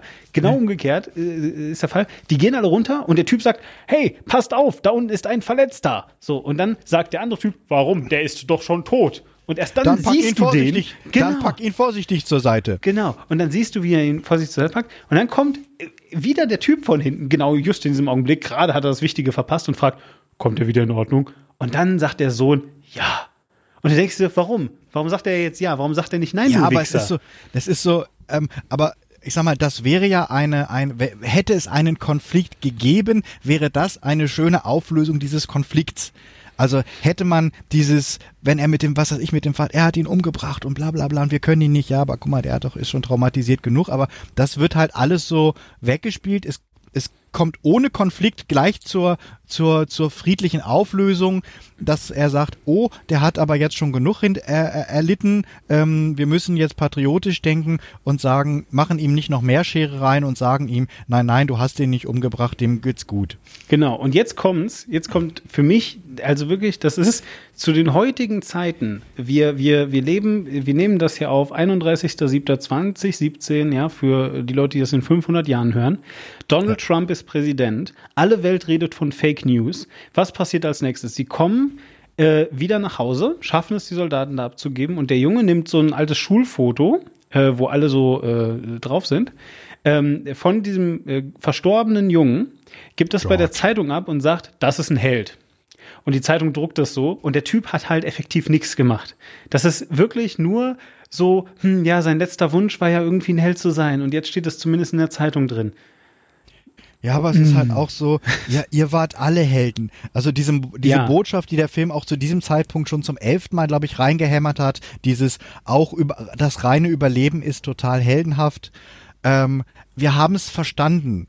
Ich hatte es schon zweimal verstanden, ich hatte es schon dreimal verstanden, ich hatte es verstanden, als ihr an, als ihr am, am ha als ihr nach Hause fahrt, ich hatte es verstanden, als ihr am Hafen ankommt, ich hatte es verstanden, als ihr äh, jetzt an, von irgendeinem Typen dann irgendwie ein, ein Brötchen irgendwie in die Hand gedrückt äh, kriegt, ich hatte es verstanden, als ihr im Zug sagt, ich habe es verstanden, als ihr in den Bahnhof reinfahrt und euch jemand einfach ein Bier reingebracht hat. Und es war halt so wie und habt ihr jetzt alle das in der Zeitung gesagt und, und als Churchill es nochmal in der Zeitung irgendwie gesagt hat, ich hab's verstanden. Ihr müsst es mir nicht noch einmal sagen. Es ist, der Film hat eine einzige relativ simple Botschaft. Das waren alles Helden. Und das war, ja, aber das habe ich auch vorher, ich habe auch nicht vorher gedacht, was sind das für feige Arschlöcher gewesen. Also ich sag mal so, der Erkenntnisgewinn für den Zuschauer, ich glaube, kein Zuschauer äh, hat vorher so ernsthaft gedacht, ähm, was waren das für Loser, die sich da haben retten lassen? Das ja. waren ja ein paar kleine Pimper. Witzigerweise auch, witzigerweise so, jetzt, du hast mir wieder alles zusammengefasst, aber das ist auch ganz gut, weil dann können wir die Strandszene ein bisschen abkürzen. Am Strand, was passiert oh ja, nämlich? Bitte. Ja, pass auf, am Strand, was passiert also? Ähm, ganz, ganz oft, das muss man jetzt einfach sagen, ich glaube zwei oder dreimal insgesamt schaffen es nämlich ähm, äh, Posterboy äh, Tommy, heißt er, oder? Ja, Tommy. Ja, genau. Posterboy Tommy und der französische stumme Soldat schaffen mhm. es zwei bis dreimal auf einen Zerstörer, der jedes Mal untergeht. Ja, sie, sie wirklich, es, es tut mir sehr leid, das sagen zu müssen, aber es passiert wirklich jedes Mal. Äh, und auch eigentlich immer die gleiche Methode. Was von, und täglich, täglich singt das Murmeltier, oder Genau, so. und, und das ist auch immer die gleiche Methode, der wird nämlich mal weggebombt. Also so mit so Torpedobombern, ne? So. Äh, ach ja. nee, äh, einmal ist ein U-Boot. Einmal ist ein U-Boot, Entschuldigung, ja, aber das sieht man ja nicht, weil ist ja ein U-Boot. Zwischendurch, zwischendurch wird auch mal irgendwer, werden auch mal irgendwie Löcher in, Nee, in das, das kommt ja dann, weil, weil das ja noch was anderes. Das ist ja kein Zerstörer mehr. Also, weil nämlich das ist das nächste Boot, was sie nehmen. Ja, dieses gestrandete, was ich äh, eingangs erwähnte. Ähm, äh, da sind sie dann aber schon mit einer Gruppe anderer Soldaten ähm, und äh, die vermeintlichen Deutschen, die man ja nie sieht. Also man sieht ja nie welche, ja. Die schießen Löcher in, in die, die Hülle Bosch. des Schiffes weil sie so, ähm, was? Die Bosch. Also, weil sie, weil sie so, Entschuldigung, weil sie so ähm, Schießübungen machen wollen. Und dann stellen sie, also dann, dann erwischen sie aber einen von denen, stellen also fest, da ist einer drin oder, oder sind Leute drin. Und dann wollen sie das Schiff wenigstens ähm, äh, äh ja, schwimmunfähig schießen. Worauf ein Streit entbrennt, weil nämlich irgendwoher aus dem wirklich heiteren Himmel im wahrsten Sinne des Wortes, nämlich durch die Dachluke, ein holländischer ähm, äh, Matrose gefallen ist und der sagt denen, äh, nee, das Schiff, das schwimmt noch. Das ist zwar ein Schweizer Käse, haha, hier, ne? In einem Schweizer Podcast. Ähm, das Schiff ist zwar ein Schweizer Käse, aber wenn wir nur genug Ballast abwerfen, schwimmt das noch. Und was die dann machen ist, ja, der Franzose muss gehen und außerdem der Typ, der mit dem Franzosen irgendwie sowas ähnliches wie, wie, so, eine, wie so eine freundschaftliche Beziehung mittlerweile hat, weil die die ganze Zeit eben von einem Zerstörer auf den nächsten sich retten. Aber das, das ähm, Ganze wirkt, äh, für, für, für, sag ich mal, fünf Minuten wirkt der Film, als wollte er plötzlich als hätte er plötzlich Interesse an den ja, Figuren und daran, dass es unter, dass es unterschiedliche Figuren sind und, und als dann würde er nämlich der als, Franzose. als würde er eine Geschichte erzählen. Genau. Aber dieser dieser Versuch einer einer einer einer personengetriebenen Geschichte wird dann ganz schnell wieder auf, weil ja, sie sind dann quasi so dieses verraten wir ihn jetzt, benutzen lassen wir ihn jetzt rausgehen und bla bla bla, weil die wissen ja, dass wir hier drin sind und einen müssen wir jetzt rausschicken und opfern und bla bla bla. Ähm, das wird dann, das wird dann ganz kurz äh, abgehandelt und dann hast du mal so, und dann hast du auch mal Konflikt, so dieses, er hier Scheiße und bla bla bla, und bevor über wir jetzt und dann er und raus.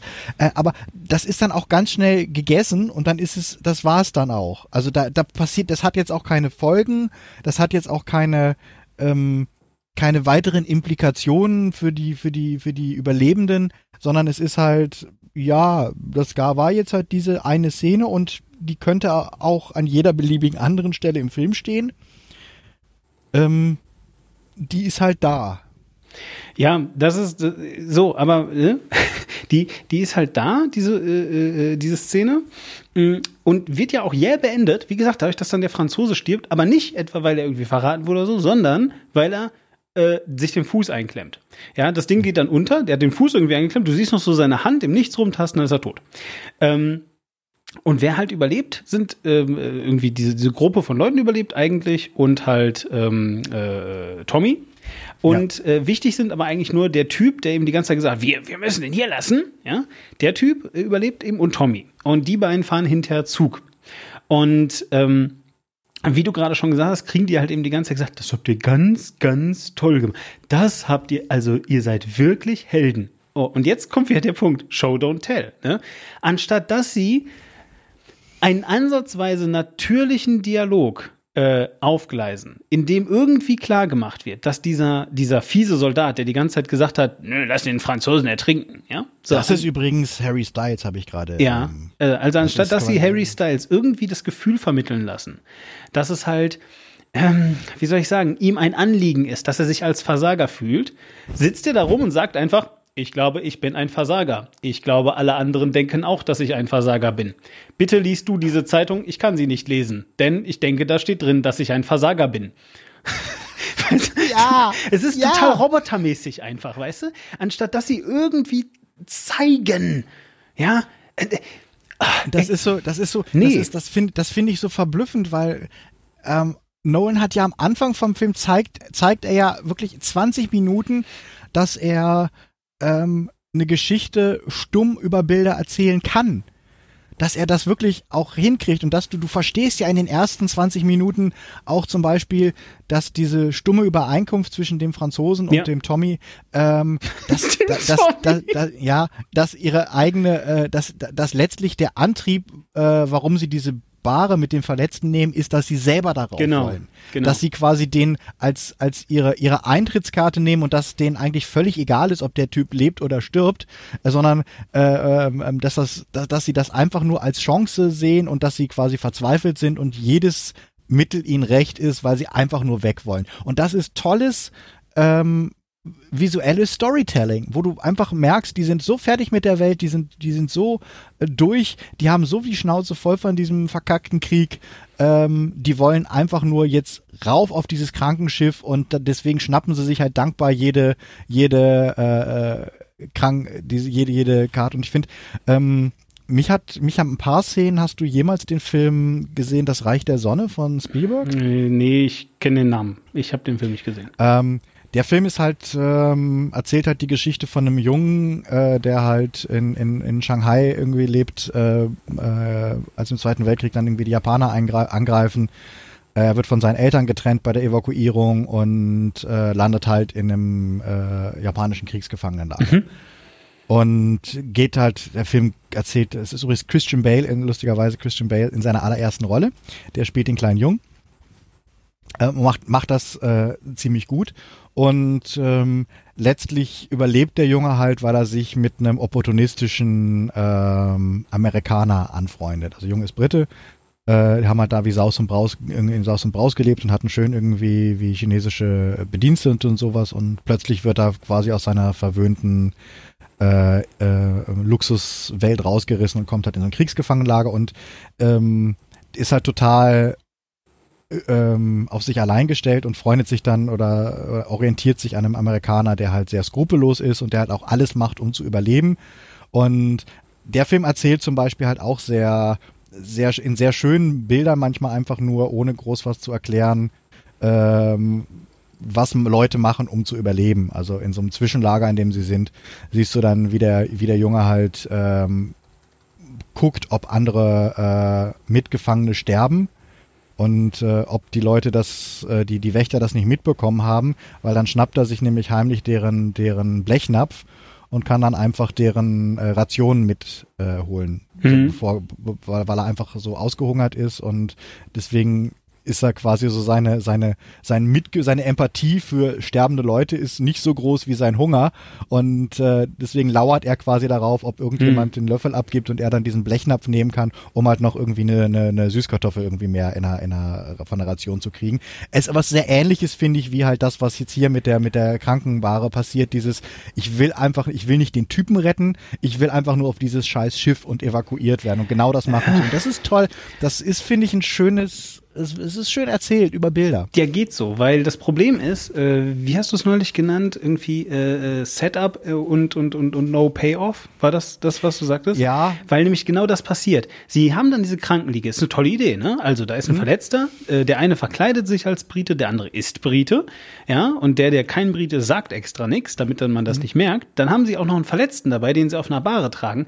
Und du siehst über Minuten hinweg, wie dieser Typ, äh, oder diese beiden Typen besser gesagt, halt über diese, äh, über diesen Strand rennen, ja. Es wird auch wirklich wieder mit dem Ticke, Ticke, Ticke, Ticke, Ticke Sound und Musik und irgendwie klar, bald legt das Schiff ab. Und nicht nur das, nein, das sind auch Leute wieder, die sagen, bald legt das Schiff ab. Ihr habt noch, es ist wirklich, es ist Ja. wirklich so traurig. Also sie sagen es wirklich, sie sagen es wirklich. Das ist jetzt nicht irgendwie fake, nein. Da stehen Leute, die sagen, also für den Fall, dass ihr es noch nicht gemerkt habt, gleich Gleich ist jetzt wirklich das Schiff so.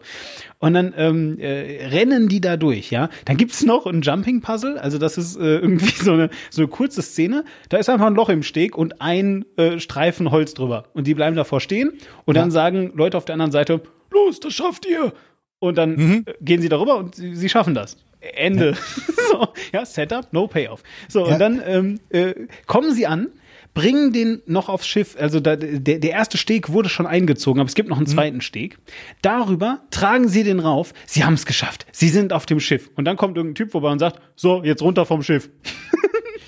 Ja, und das ist so, das, also das war so der Moment, wo ich ja noch langsam dachte, äh, warum, also was, was, äh, äh, Ja, wofür ähm, ist das? ähm, Weißt du so, was, das ist so, aber ich sag mal, bis zu dem Moment hast du eigentlich, ohne dass viel gesprochen wurde, viel über die, die, die, seine Motivation einfach verstanden. Also du weißt nichts über ihn als Person, also, also du findest ihn vielleicht als Charakter nicht interessant, ähm, aber du hast zumindest so seinen, seinen unbedingten Überlebenswillen kapiert. Dass Ja, er so das quasi alles macht und seine Verzweiflung.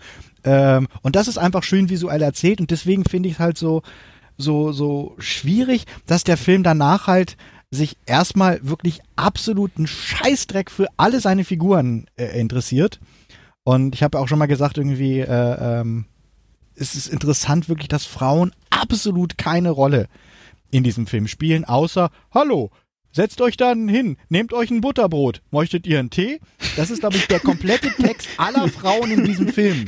Und da kommen jetzt dann Leute und sagen dann wieder, ja, aber es ist natürlich irgendwie wie, ho, ho, ho, das ist ja irgendwie, ihr, ihr, mokiert euch natürlich darüber, dass die ganzen heldenhaften Frauen, die irgendwie da gekämpft haben, ja, aber ein Regisseur sucht sich doch sein, sein, sein Thema und ein Regisseur sucht sich doch seinen Fokus und du kannst mir nicht erzählen, dass es keine andere Geschichte, äh, keine andere äh, Möglichkeit gibt, die Geschichte von Dunkirk ähm, zu erzählen. Man hätte ja auch multiperspektivisch Ja, wie die du schon Geschichte sagtest, der Leute- eben einfach der- sagen können, Du hättest dieser auch Leute Streit. in Du hättest aber auch Leute in Dunkirk. Hat der Fischer irgendwie eine Genau, Familie? genau, eben. Haben, haben die anderen Leute, die ihre, die die Boote losschicken, gibt, gibt es da Familien? Waren Ja, da vielleicht auch genau. irgendwie Frauen, Frauen mit an Bord? Also du suchst dir ja quasi deine Geschichte und Nolan entscheidet sich halt bewusst eine Geschichte Ohne Frauen absolut auch, auch absolut ohne Frauen zu erzählen, beziehungsweise auf diesen Hospizbooten oder auf den Hospitalbooten gibt's halt irgendwie, hallo, Toast mit Marmelade, nimm dir einen Tee. Das ist komplett Moment, Moment, der gesamte Also, also erstmal, erstmal wird das höchstwahrscheinlich, äh, also äh, meine Vermutung ist, wenn das jetzt jemand hört, der wirklich einfach sagt, ey, wenn ihr Nolan nicht mögt, dann guckt doch seine Filme nicht, ja. Äh, wäre ich so jemand, dann würde ich jetzt erstmal sagen, hör mal zu, Batz, ja, das ist halt realistisch, weil Frauen zu der Zeit hatten halt einfach nicht so viel zu sagen und die haben gemacht, was man ihnen gesagt hat, ja. So, also das ist einfach, weil die, weil die Welt so grim ist, okay. So, das Ding ist jetzt, okay, ja, habe ich, habe ich total, ist richtig, ja. Von mir aus in der, in der, in der äh, beruflichen Realität 1900, was war das? Hast du gesagt 42 oder was? Äh, äh, du hast 40. gerade, wie was? 40 war das, glaube 40, ja. Äh, Da jedenfalls, ja.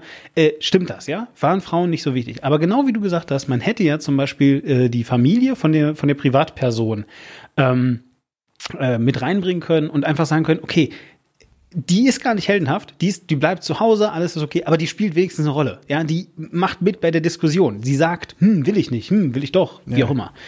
Ja, oder sie Ja. sagt irgendwie, bist du bescheuert irgendwie, lass, den, lass die dir scheiß Schiff nehmen ähm, und, und, und, und bleib, bleib, bleib hier, du musst da jetzt nicht auch noch rausfahren, du musst dich nicht auch noch irgendwie versenken lassen oder Genau. irgendwas.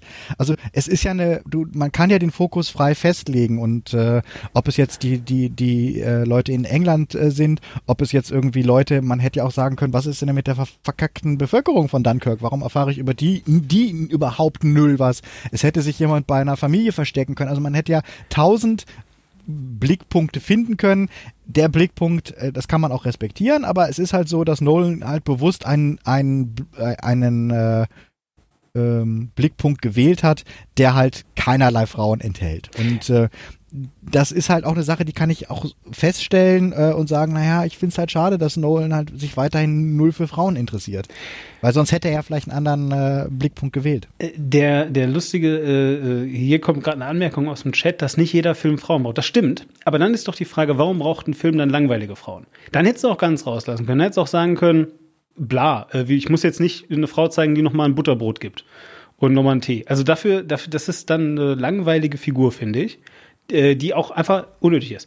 Äh, übrigens, Ja, nicht jeder Film braucht Frauen, nicht jeder Film braucht, braucht Männer, aber äh, 85 Prozent aller Filme haben Männer, haben Männer in Hauptrollen. Ähm, und Frauen sind halt tatsächlich oft äh, einfach nicht da. Und wie Ja. gesagt, ich werde bei, ich werde auch bei, wenn wir Edgar Wright nächstes Mal diskutieren, werde ich auch noch mal was zum Thema Frauen und Edgar Wright äh, sagen, weil da habe ich auch noch ein kleines Beef mit, obwohl ich Edgar Wright wirklich liebe und auch jeden, der jetzt zuhört, dringlich dazu auffordern möchte, mal so einfach äh, zwischen, zwischendrin, ähm, sich Baby Driver im Kino anzugucken. Sagt nicht, ich gucke den irgendwann mal oder ich gucke den mal auf Video oder sowas, sondern fucking geht ins Kino und guckt euch Baby Driver im Kino an. So, und wer jetzt aufmerksam zugehört hat, wir sind schon wieder bei zwei Stunden, keine Angst, bald ist vorbei. Wir haben, Ja. wir haben nicht mehr vor, ewig zu machen. ist wie mit Dunkirk. Irgendwann Wer- bald ist vorbei. es kommt noch ein paar Mal, macht's. Aber dann ist auch irgendwann vorbei. Wer jetzt aufmerksam zugehört hat, wird feststellen, es fehlen noch zwei wichtige Personen, die wir noch nicht besprochen haben, und das sind die Piloten. Warum haben wir die noch nicht besprochen? Es gibt nichts zu erzählen über diese Leute. Es gibt nichts. Es gibt es gibt- nichts zu erzählen. Außer dass es ist immer das, das, auf, das dramaturgisch eindrucksvollste, was was die Figur, wa- was der macht, ist, dass er am Ende irgendwie, bevor er, bevor er sich dann in Be Gefangenschaft begibt, ist er, dass er total dramatisch sein Flugzeug verbrennt. So, ah, Symbolik. Er hat gekämpft. Er hat den Stamm befreit. Und jetzt gibt er sein, weiß er, dass er sich ins- in Gefangenschaft begibt. Und er verbrennt als Symbol nochmal sein Flugzeug, damit es nicht in die Hände der bösen, gesichtslosen, anonymen Deutschen fällt. Das ist alles, was dieser fucking, da, da hat der, der, der mit dem Knallschaden an Bord hat noch mehr Persönlichkeit und der hat schon wenig Persönlichkeit. aber nur, aber nur, äh, um, ja, ähm, äh, nochmal diesen Piloten zu zeigen, der in Sekunde, weiß ich, naja gut, sagen wir, in, in Minute zwei, Szene, äh, äh, Szene Minute zwei, Tom Hardy, einmal getroffen wird, nur damit das Einzige, was kaputt ist, die Tankanzeige ist, natürlich, ja, was auch sonst. Und äh, dann schreibt er sich auf, wie viel er noch im Tank hat. Und du weißt halt genau, worauf wird es hinauslaufen? Richtig, es wird darauf hinauslaufen, dass er am Ende keinen Sprit mehr hat. Huiuiuiui. So, ähm, äh, zugegebenerweise Aber- immerhin Show Don't Tell. Also ausnahmsweise hat er nicht gesagt, ich habe gleich nichts mehr im Tank. Uiuiui, ob ich mit dem bisschen Sprit wohl noch wieder zurückfliegen kann? Aber also ich sag mal, auch dieses, Mo auf, nein, dieses, lass mich das dieses moralische erzählen. Lass Ja, mich das ja, zu Ende okay, erzählen, sorry, denn, sorry, denn jetzt ja. kommt das Geile. Ähm, nur damit es am Ende die Szene gibt, wie er mit einer Maschine, die aus ist, über die Soldaten drüber fliegt. Die Soldaten alle, hey, das hast du ziemlich gut gemacht, du hast nur den Bomber ge- abgeknallt, leider hast du jetzt keinen Sprit mehr und wirst sterben. Und er fliegt wirklich so von rechts, ja, nach links durchs Bild, alle gucken ihm hinterher. Und dann ist alles gut. Und im nächsten Moment hörst du wieder die Stuka, ja, Sturz, äh, wie dieses so, ja, und alle so, oh nein, und wir müssen uns Und, ducken. und du hast und du hast Kenneth Brenner, Kenneth Brenner, der quasi mit seinem Leben abschließt. Ja. Diese, dieser total pathetische, er macht quasi schon die Augen zu, hat sich von seinen Soldaten innerlich Genau. verabschiedet. Und nur damit der gleiche Typ nochmal von links nach rechts durchs Bild fliegt, die Stucker abknallt und das eben auch nochmal macht. Und dazu ja halt Tom Hardys Standardblick, der immer so ganz ernst, so ganz ähm, äh, äh, teilnahmslos ist. So, ja, habe ich jetzt gemacht, ne? Jetzt bin ich nochmal kurz Ja, im Kreis geflogen. So, ja, pff. Ja, und das ist. Ich möchte vielleicht mal einen Film haben, wo man, wo man, wo die Augen weg sind und man nur den Unterkiefer. Oh nein. Tom, Tom, Hardys, Hardys Batman oder so. Ja. ja, aber es ist wirklich auch so eine so eine Nischtrolle. Ähm, Ja. Und ja, deswegen, deswegen fand ich ja auch diese, diese, diese, diese Zeitspielereien so. Weiß ich nicht, Ja, wenn du halt, ne? weißt du, wenn, wenn du halt Pulp Fiction hast oder wenn du Reservoir Dog hast oder oder wenn du irgendwas hast, wo du dann hinterher fucking Saw-Filme hast, wo du halt merkst, oh, das ist ja zeitgleich zueinander abgelaufen und jetzt con I'm connecting the dots und beim zweiten Mal gucken erschließt sich da etwas ganz anderes. Ich glaube tatsächlich, ja, es, es mag sein, dass du besser verstehst, wann was spielt, aber ich glaube nicht, dass es für das Verständnis und den Genuss des Filmes, wenn man das Dauerbombardement als Genuss bezeichnen möchte, dass es dir tatsächlich etwas, etwas, etwas, äh, einen Mehrwert gibt, ähm, dass diese Verschachtelung da irgendwo wo stattfindet. Also deswegen, das, das meinte ich am Anfang so, ich glaube, es ist, es ist kompliziert for the sake of being kompliziert. Ja, ja, ja, äh, ein bisschen stimmt das. Also jedenfalls, ähm, ja, so, ne? Und also das ist der Grund, weswegen wir die Piloten nicht hatten. Die, die, die machen wirklich nichts. Das Einzige, es gibt dann immer noch diesen, äh, es gibt also, wie gesagt, zwei Piloten. Der eine ist der, den wir gerade besprochen haben.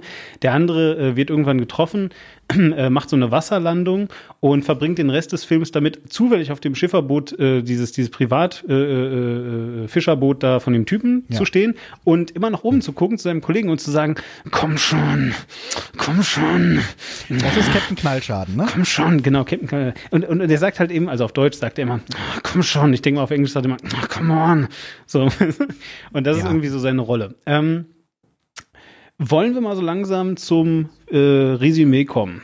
Ähm, fangen wir Ja. mal an.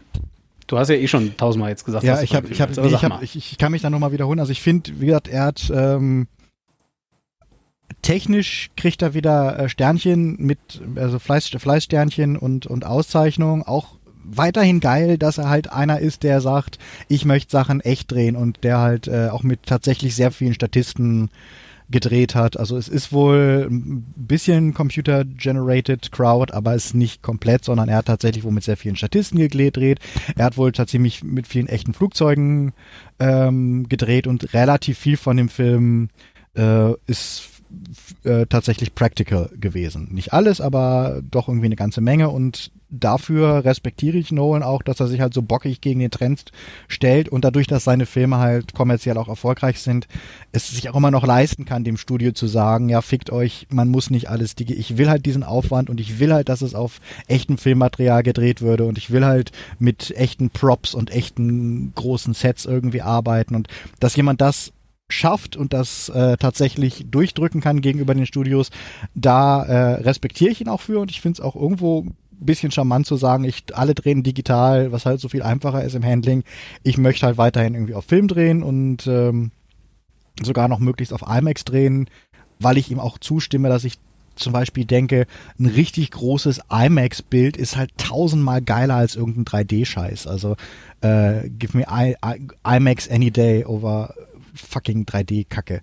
Ähm, da, da, da, und wie gesagt, er, er, hat- er hat sehr intensive Momente drin. Äh, das Intro finde ich komplett äh, cool und schön erzählt und ich mag äh, durchaus die Intensität. Aber ich glaube, ich habe das Gefühl, dass der Film wirklich so nach 30 Minuten irgendwie die Puste ausgeht, weil er einfach narrativen Stillstand, äh, weil er narrativer Stillstand ist und er jetzt auch nicht wirklich viel sagen will und er sich auch, und das ist ein großes Problem, was ich oft mit Christopher Nolan habe, das ist, er kommt mir immer vor wie jemand, der Menschen erzählt, der nur Secondhand-Erfahrung in dem Bereich hat. Deswegen fand ich es auch bei, bei ähm, Interstellar schwierig.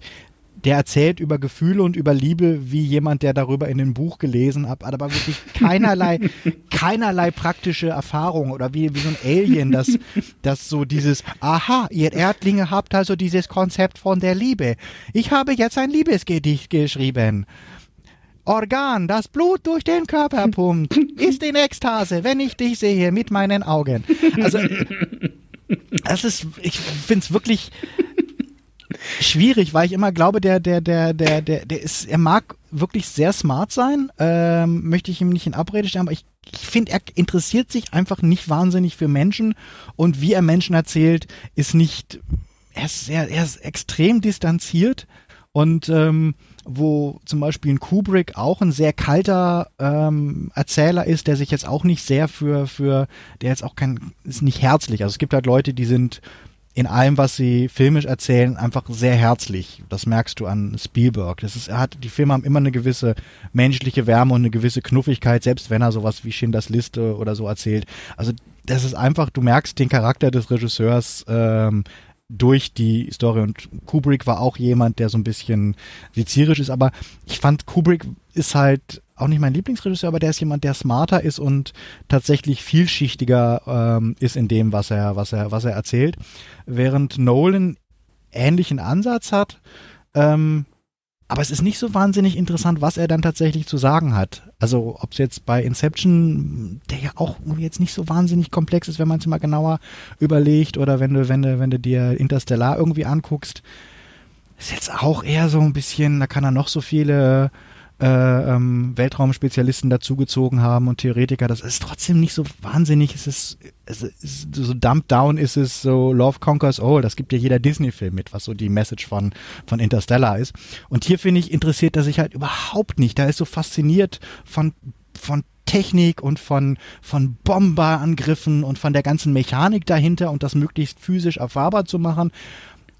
Und hat aber eigentlich vergessen, dass er keine richtige Geschichte zu erzählen hat. Und dann hat ihm irgendjemand daran erinnert, wir müssen aber noch irgendeine Geschichte erzählen. Und dann flüchtet er sich aber halt so in diese 60er Jahre ähm, Kriegsheroik, die ja, wir dann halt zum ja, Schluss haben, weil das, was er dann tatsächlich so versucht, wo er versucht, Emotionen zu machen, sind es halt diese sehr plakativen, platten ähm, Heldenchiffren und, und Tropen, die er dann quasi zitiert. Und das finde ich so schwierig an dem Film, weil ich weiß jetzt nicht, also es ist garantiert ein Film, wo ich keinen Bock hätte, mir den nochmal anzugucken.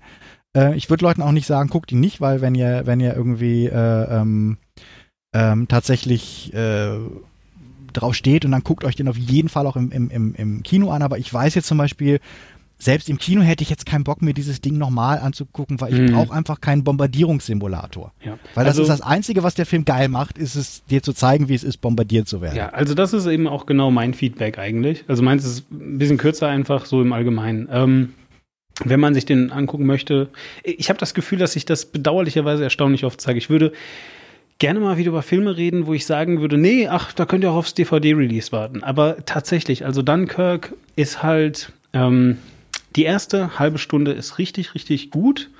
Eben diese Sound-Einlagen, äh, aber ich glaube, die funktionieren nur entweder im Kino oder wenn ihr zufälligerweise äh, 6000 Euro plus für eure Soundanlage ausgegeben habt, dann geht das auch, klar. Aber ansonsten, äh, also, ne, wenn ihr das irgendwie äh, mit euren Subwoofern da versucht zu simulieren, vergesst das. Und über Kopfhörer geht das schon mal gar nicht. Ähm, äh, und also es ist wirklich eigentlich eher für das, das ist eher so ein bisschen wie Achterbahnfahren, ist also eher fürs körperliche Erlebnis, würde ich sagen. Wenn ihr eine gute Story erzählt haben wollt oder einen trickreichen Schnitt sehen wollt oder irgendwie gute Charaktere, also ich sehe das bei Dunkirk überhaupt nicht. Tut mir leid. Also und zwar kein einziger Charakter ist wirklich toll. Also wirklich, dass ich sage so, hm, das ist ein cooler Charakter. Da finde ich einen Aspekt toll dran oder so. Also sie sind ja, sehr ähm, kurz zur Einschätzung. Ich finde, er muss ja nicht mal sympathisch sondern es könnt, er könnte ja auch unsympathisch interessant ja, sein. Ja, absolut. Also er könnte ja auch sagen, der Typ, sein, der den Franzosen durch, die ganze Zeit ertrinken lassen ist, will. Ja, oder der ist durch den Krieg äh, äh, kaputt gemacht worden ja. und ist jetzt nur noch ein zynischer genau. äh, äh, ähm, Egoist oder sowas. Aber selbst das ist, er ist ja nicht mal so ein you, something, somebody you love to hate. Ja, und, und, und hier, ähm, äh, die Besetzung gibt es ja eigentlich her. Du hast, du hast eine Menge guter, hochkarätiger Schauspieler da drin die eigentlich in der Lage dazu wären, solche Charaktere äh, rüberzubringen. Ja. Irgendeinen. Aber keiner dieser Charaktere scheint darauf geschrieben. Also ich weiß es von Harry Styles, weiß ich es jetzt. Ich fand, ich fand ihn jetzt nicht störend. Ich habe jetzt nicht die ganze Zeit gedacht, das ist ja dieser Boyband-Sänger. Aber ich habe jetzt, aber ich habe jetzt äh, auch nicht gedacht, wow, sondern ich, ich war eher froh, wenn ich ihn wiedererkannt habe, weil ich halt dachte, was, wie du am Anfang sagtest, die sehen halt auch alle sehr gleich aus, sind halt alles weiße, weiße, weiße, bleiche Jungs in Uniform mit ähnlichen Haarschnitten. Ja, ja, ja, nee, ähm, äh, tatsächlich, tatsächlich hatte ich jetzt eben hier äh, so an, an die, äh, ich weiß nicht, wie er den Typen ausspricht, ehrlich gesagt, Cillian Murphy? Cillian Murphy, ja, ja genau. genau. Der ist ja auch ein cooler Typ, weißt du? Tom ja, Hardy absolut. ist ein cooler Typ, Cillian Murphy Tom ist ein cooler Cillian Typ. Cillian Murphy ist richtig so. gut, der kann auch wirklich differenziert und cool spielen. Exakt, so. Und, ja. und das sind einfach so zwei wirklich hochkarätige Charaktere, die man einfach, also Cillian Murphy für, für die, ich, ich kann mit Namen nichts anfangen, deswegen sage ich es mhm. einfach, der, der zum Beispiel den äh, Scarecrow, glaube ich, gespielt im, im Batman. Ja. Ähm, und später dann ist er nochmal äh, im, im dritten Batman äh, ist er dann End Scarecrow und der Richter und so weiter. Äh, jedenfalls äh, einfach ein cooler Typ, ja, so wo du so ja. denkst, ah okay, ja, na das ist ein cooler, ist ein cooler äh, Darsteller und so. Aber er macht da naja, nichts draus einfach. Ja, und von Cillian Murphy ist auch tatsächlich, finde ich, jemand, der ein Gesicht hat. Also, mhm. also ein, mhm. ein äh, Und es hört auch nicht irgendwie am Mund auf. nee, es hört nicht am Mund auf. ähm, ich glaube, war, war der nicht sogar, hat er nicht sogar hier diesen äh, Red Eye auch irgendwie gespielt? Äh, ja, genau, Red Eye. Das ist ein, äh, einer der mittelmäßig angekommenen Filme von Wes Craven, wo er so einen Psychokiller spielt, wo eine Frau irgendwie merkt, dass sie irgendwie neben einem, neben einem totalen Psychopathen im Flugzeug äh, sitzt äh, und der immer creepiger wird während des Fluges und äh, sie dann jetzt gucken muss, was er, was er ist und der erst so total charmant ist und dann plötzlich umschwenkt auf total creepy und ist, also der Film ist so mittel, aber Cillian Murphy spielt halt wirklich sehr und der kann wirklich was, also wirklich cooler, cooler Schauspieler. Ähm, und ähm, ja, ich glaube, die hätten alle was gekonnt. Auch hier der, der, der alte Fischer, ich weiß jetzt nicht, wer der, wie der heißt, ist ja durchaus, sag ich mal, so ein, so ein Charakter, den du erstmal so nimmst, so als der knarzige, äh, äh, Mark Rylance sagt mir jetzt nichts, aber der spielt ja durchaus, dem, dem traust du auch zu, dass er jetzt, sag ich mal, eine emotionalere oder eine tiefere Szene hätte spielen können, aber keiner von denen hat die Chance dazu, irgendwas was zu spielen. Ja, das stimmt. Äh, wenn ihr übrigens noch einen richtigen Mindfuck haben wollt, so von einer, ich weiß es nicht, also es ist, äh, es ist nicht einmal die richtige Farbstimmung, aber so von Lichtstimmung her, von, von, von, von der Art des Bildes her irgendwie, ich kann es nicht genau beschreiben. Guckt euch mal äh, äh, das, das, das Kinoplakat zu Dunkirk im Vergleich zu äh, dem Kinoplakat, Entschuldigung, dem, dem, dem, dem Poster von Tomb Raider, äh, Rise of the Tomb Raider an. Irgendwie erinnern die mich total dran. das ist irgendwie so, so die gleiche, weiß ich nicht, so, so von der Form her. Ich, ich kann das, also wie gesagt, das ist eigentlich schon anders, aber irgendwie auch gleich. Ja, äh, netter Mindfuck, der mir einfach gerade so aufgefallen ist. ähm, alles in allem, wie gesagt, äh, ja, ist ein, ist ein, also sagen wir es mal so, wenn ihr jetzt gerade vor der Wahl steht, sollte ich mir Valerian angucken, sollte ich mir Dunkirk angucken? Guckt sie euch beide an. Nee, ich, ich, sage, ich sage tatsächlich aus visueller Sicht, okay. weil ich finde, sie haben ähnliche äh, Probleme halt auch, weil sie, sie, sie bieten halt visuell was, sind aber haben, haben halt große Flaws, was, was Storytelling äh, und Geschichten angeht. Ich würde unterm Strich fast sagen, ich finde Valerian den interessanteren Film, weil er interessantere Fehler macht. Okay. Ähm, ich finde Dunkirk macht viele der bekannten Fehler, also viele der Sachen, die ich halt bei Nolan kenne, die mich an Nolan halt, also dass er Schnitt halt, dass er tolle Bilder hat, äh, aber einen relativ sch schlechten Schnitt. Ähm, übrigens, falls jemand Argumente dafür sucht, guck, guck, es gibt ein super schönes Essay über die Verfolgungsjagd ähm, ähm, in äh, The Dark Knight wie beschissen die einfach ist, was Raumorientierung angeht. Und ich finde auch, er ist jetzt hier nicht wirklich geil darin, zum Beispiel filmischen Raum herzustellen. Also er hat super tolles Ausgangsmaterial, aber er ist nach wie vor, finde ich, oft katastrophal darin, filmischen Raum äh, darzustellen. Hier kannst du natürlich jetzt argumentieren, das macht er, um die allgemeine Verwirrung und quasi so nach dem Motto, wenn du bombardiert wirst, weißt du halt auch nicht, wo oben und unten ist. Ähm, kann man sicherlich so äh, erzählen. Ähm, aber ähm, ähm, gleichzeitig äh, äh, macht er das halt in vielen Filmen und auch in Filmen, wo ich denke, es wäre doch durchaus äh, gut, wenn man eine Orientierung im filmischen Raum hat. Mhm. mhm. Gut. Und ähm, insofern finde ich Valerian fast den interessanteren, äh, den, den, interessanteren Film mit, mit Problemen, weil er äh, auch toll ist, optisch, ähm, aber halt auch narrativ, wie wir letztes Mal schon erzählt haben, Problem hat. Dunkirk, finde ich, funktioniert für mich halt tatsächlich auf einer einzigen Ebene und das ist Bombardierungssimulator. Hm. Ja, gut. Also, macht das Beste draus, Leute. Mhm. Ähm, noch einmal äh, kurz ein letztes Mal zur Erinnerung. Ähm, seid so lieb, teilt das hier auf all euren Kanälen, das ist super wichtig, weil ihr wisst ja, äh, wir haben leider kein äh, krasses äh, Mediennetzwerk hinter uns. Ähm, wenn ihr mögt äh, und einen Groschen übrig habt, unterstützt uns auf Patreon. Mhm. Wenn ihr wissen wollt, ähm, wann wir das nächste Mal aufnehmen, wann es live sein wird und so fort, ähm, geht ihr auf @butz auf Twitter oder @demon auf genau. äh, auch Twitter. und Oder hast du ein eigenes soziales Netzwerk? Ich habe natürlich ein eigenes. Ich habe noch äh, etwa klar, äh, nee Quatsch, ich habe noch war klar Netzwerk. Da könnt ihr euch ja. anmelden. ähm, ich habe noch ein Newsletter. Nein, habe ich nicht. Ähm, so, gut. Und äh, dann sage ich Tschüss und vielen ja. Dank für die Aufmerksamkeit. Genau. Und äh, ich wollte auch noch sagen, wir wollen euch auch nicht, wir wollen auch nicht sagen, ein Film, der bei uns schlecht abschneidet, den sollt ihr euch nicht im Kino angucken. Ich bin Sagen immer wir dafür. Nicht. Nee, nee, deswegen, also ich bin, falls irgendwann, falls das bei irgendjemandem so ankommen sollte, ich bin immer dafür, auch sich Sachen einfach im Kino anzugucken, ähm, weil es auch einfach hilft, sich tatsächlich eine richtige Meinung über den Film zu bieten. Ich glaube immer so, dass jede Art von Home Viewing immer eine schlechtere Experience ist. Also und Dunkirk ist auf jeden Fall einfach mal ein, ein Ding, was visuell einiges zu bieten hat, trotzdem ich ihn jetzt nicht wirklich mag. Also, dann sehen wir uns wieder das nächste Mal bei.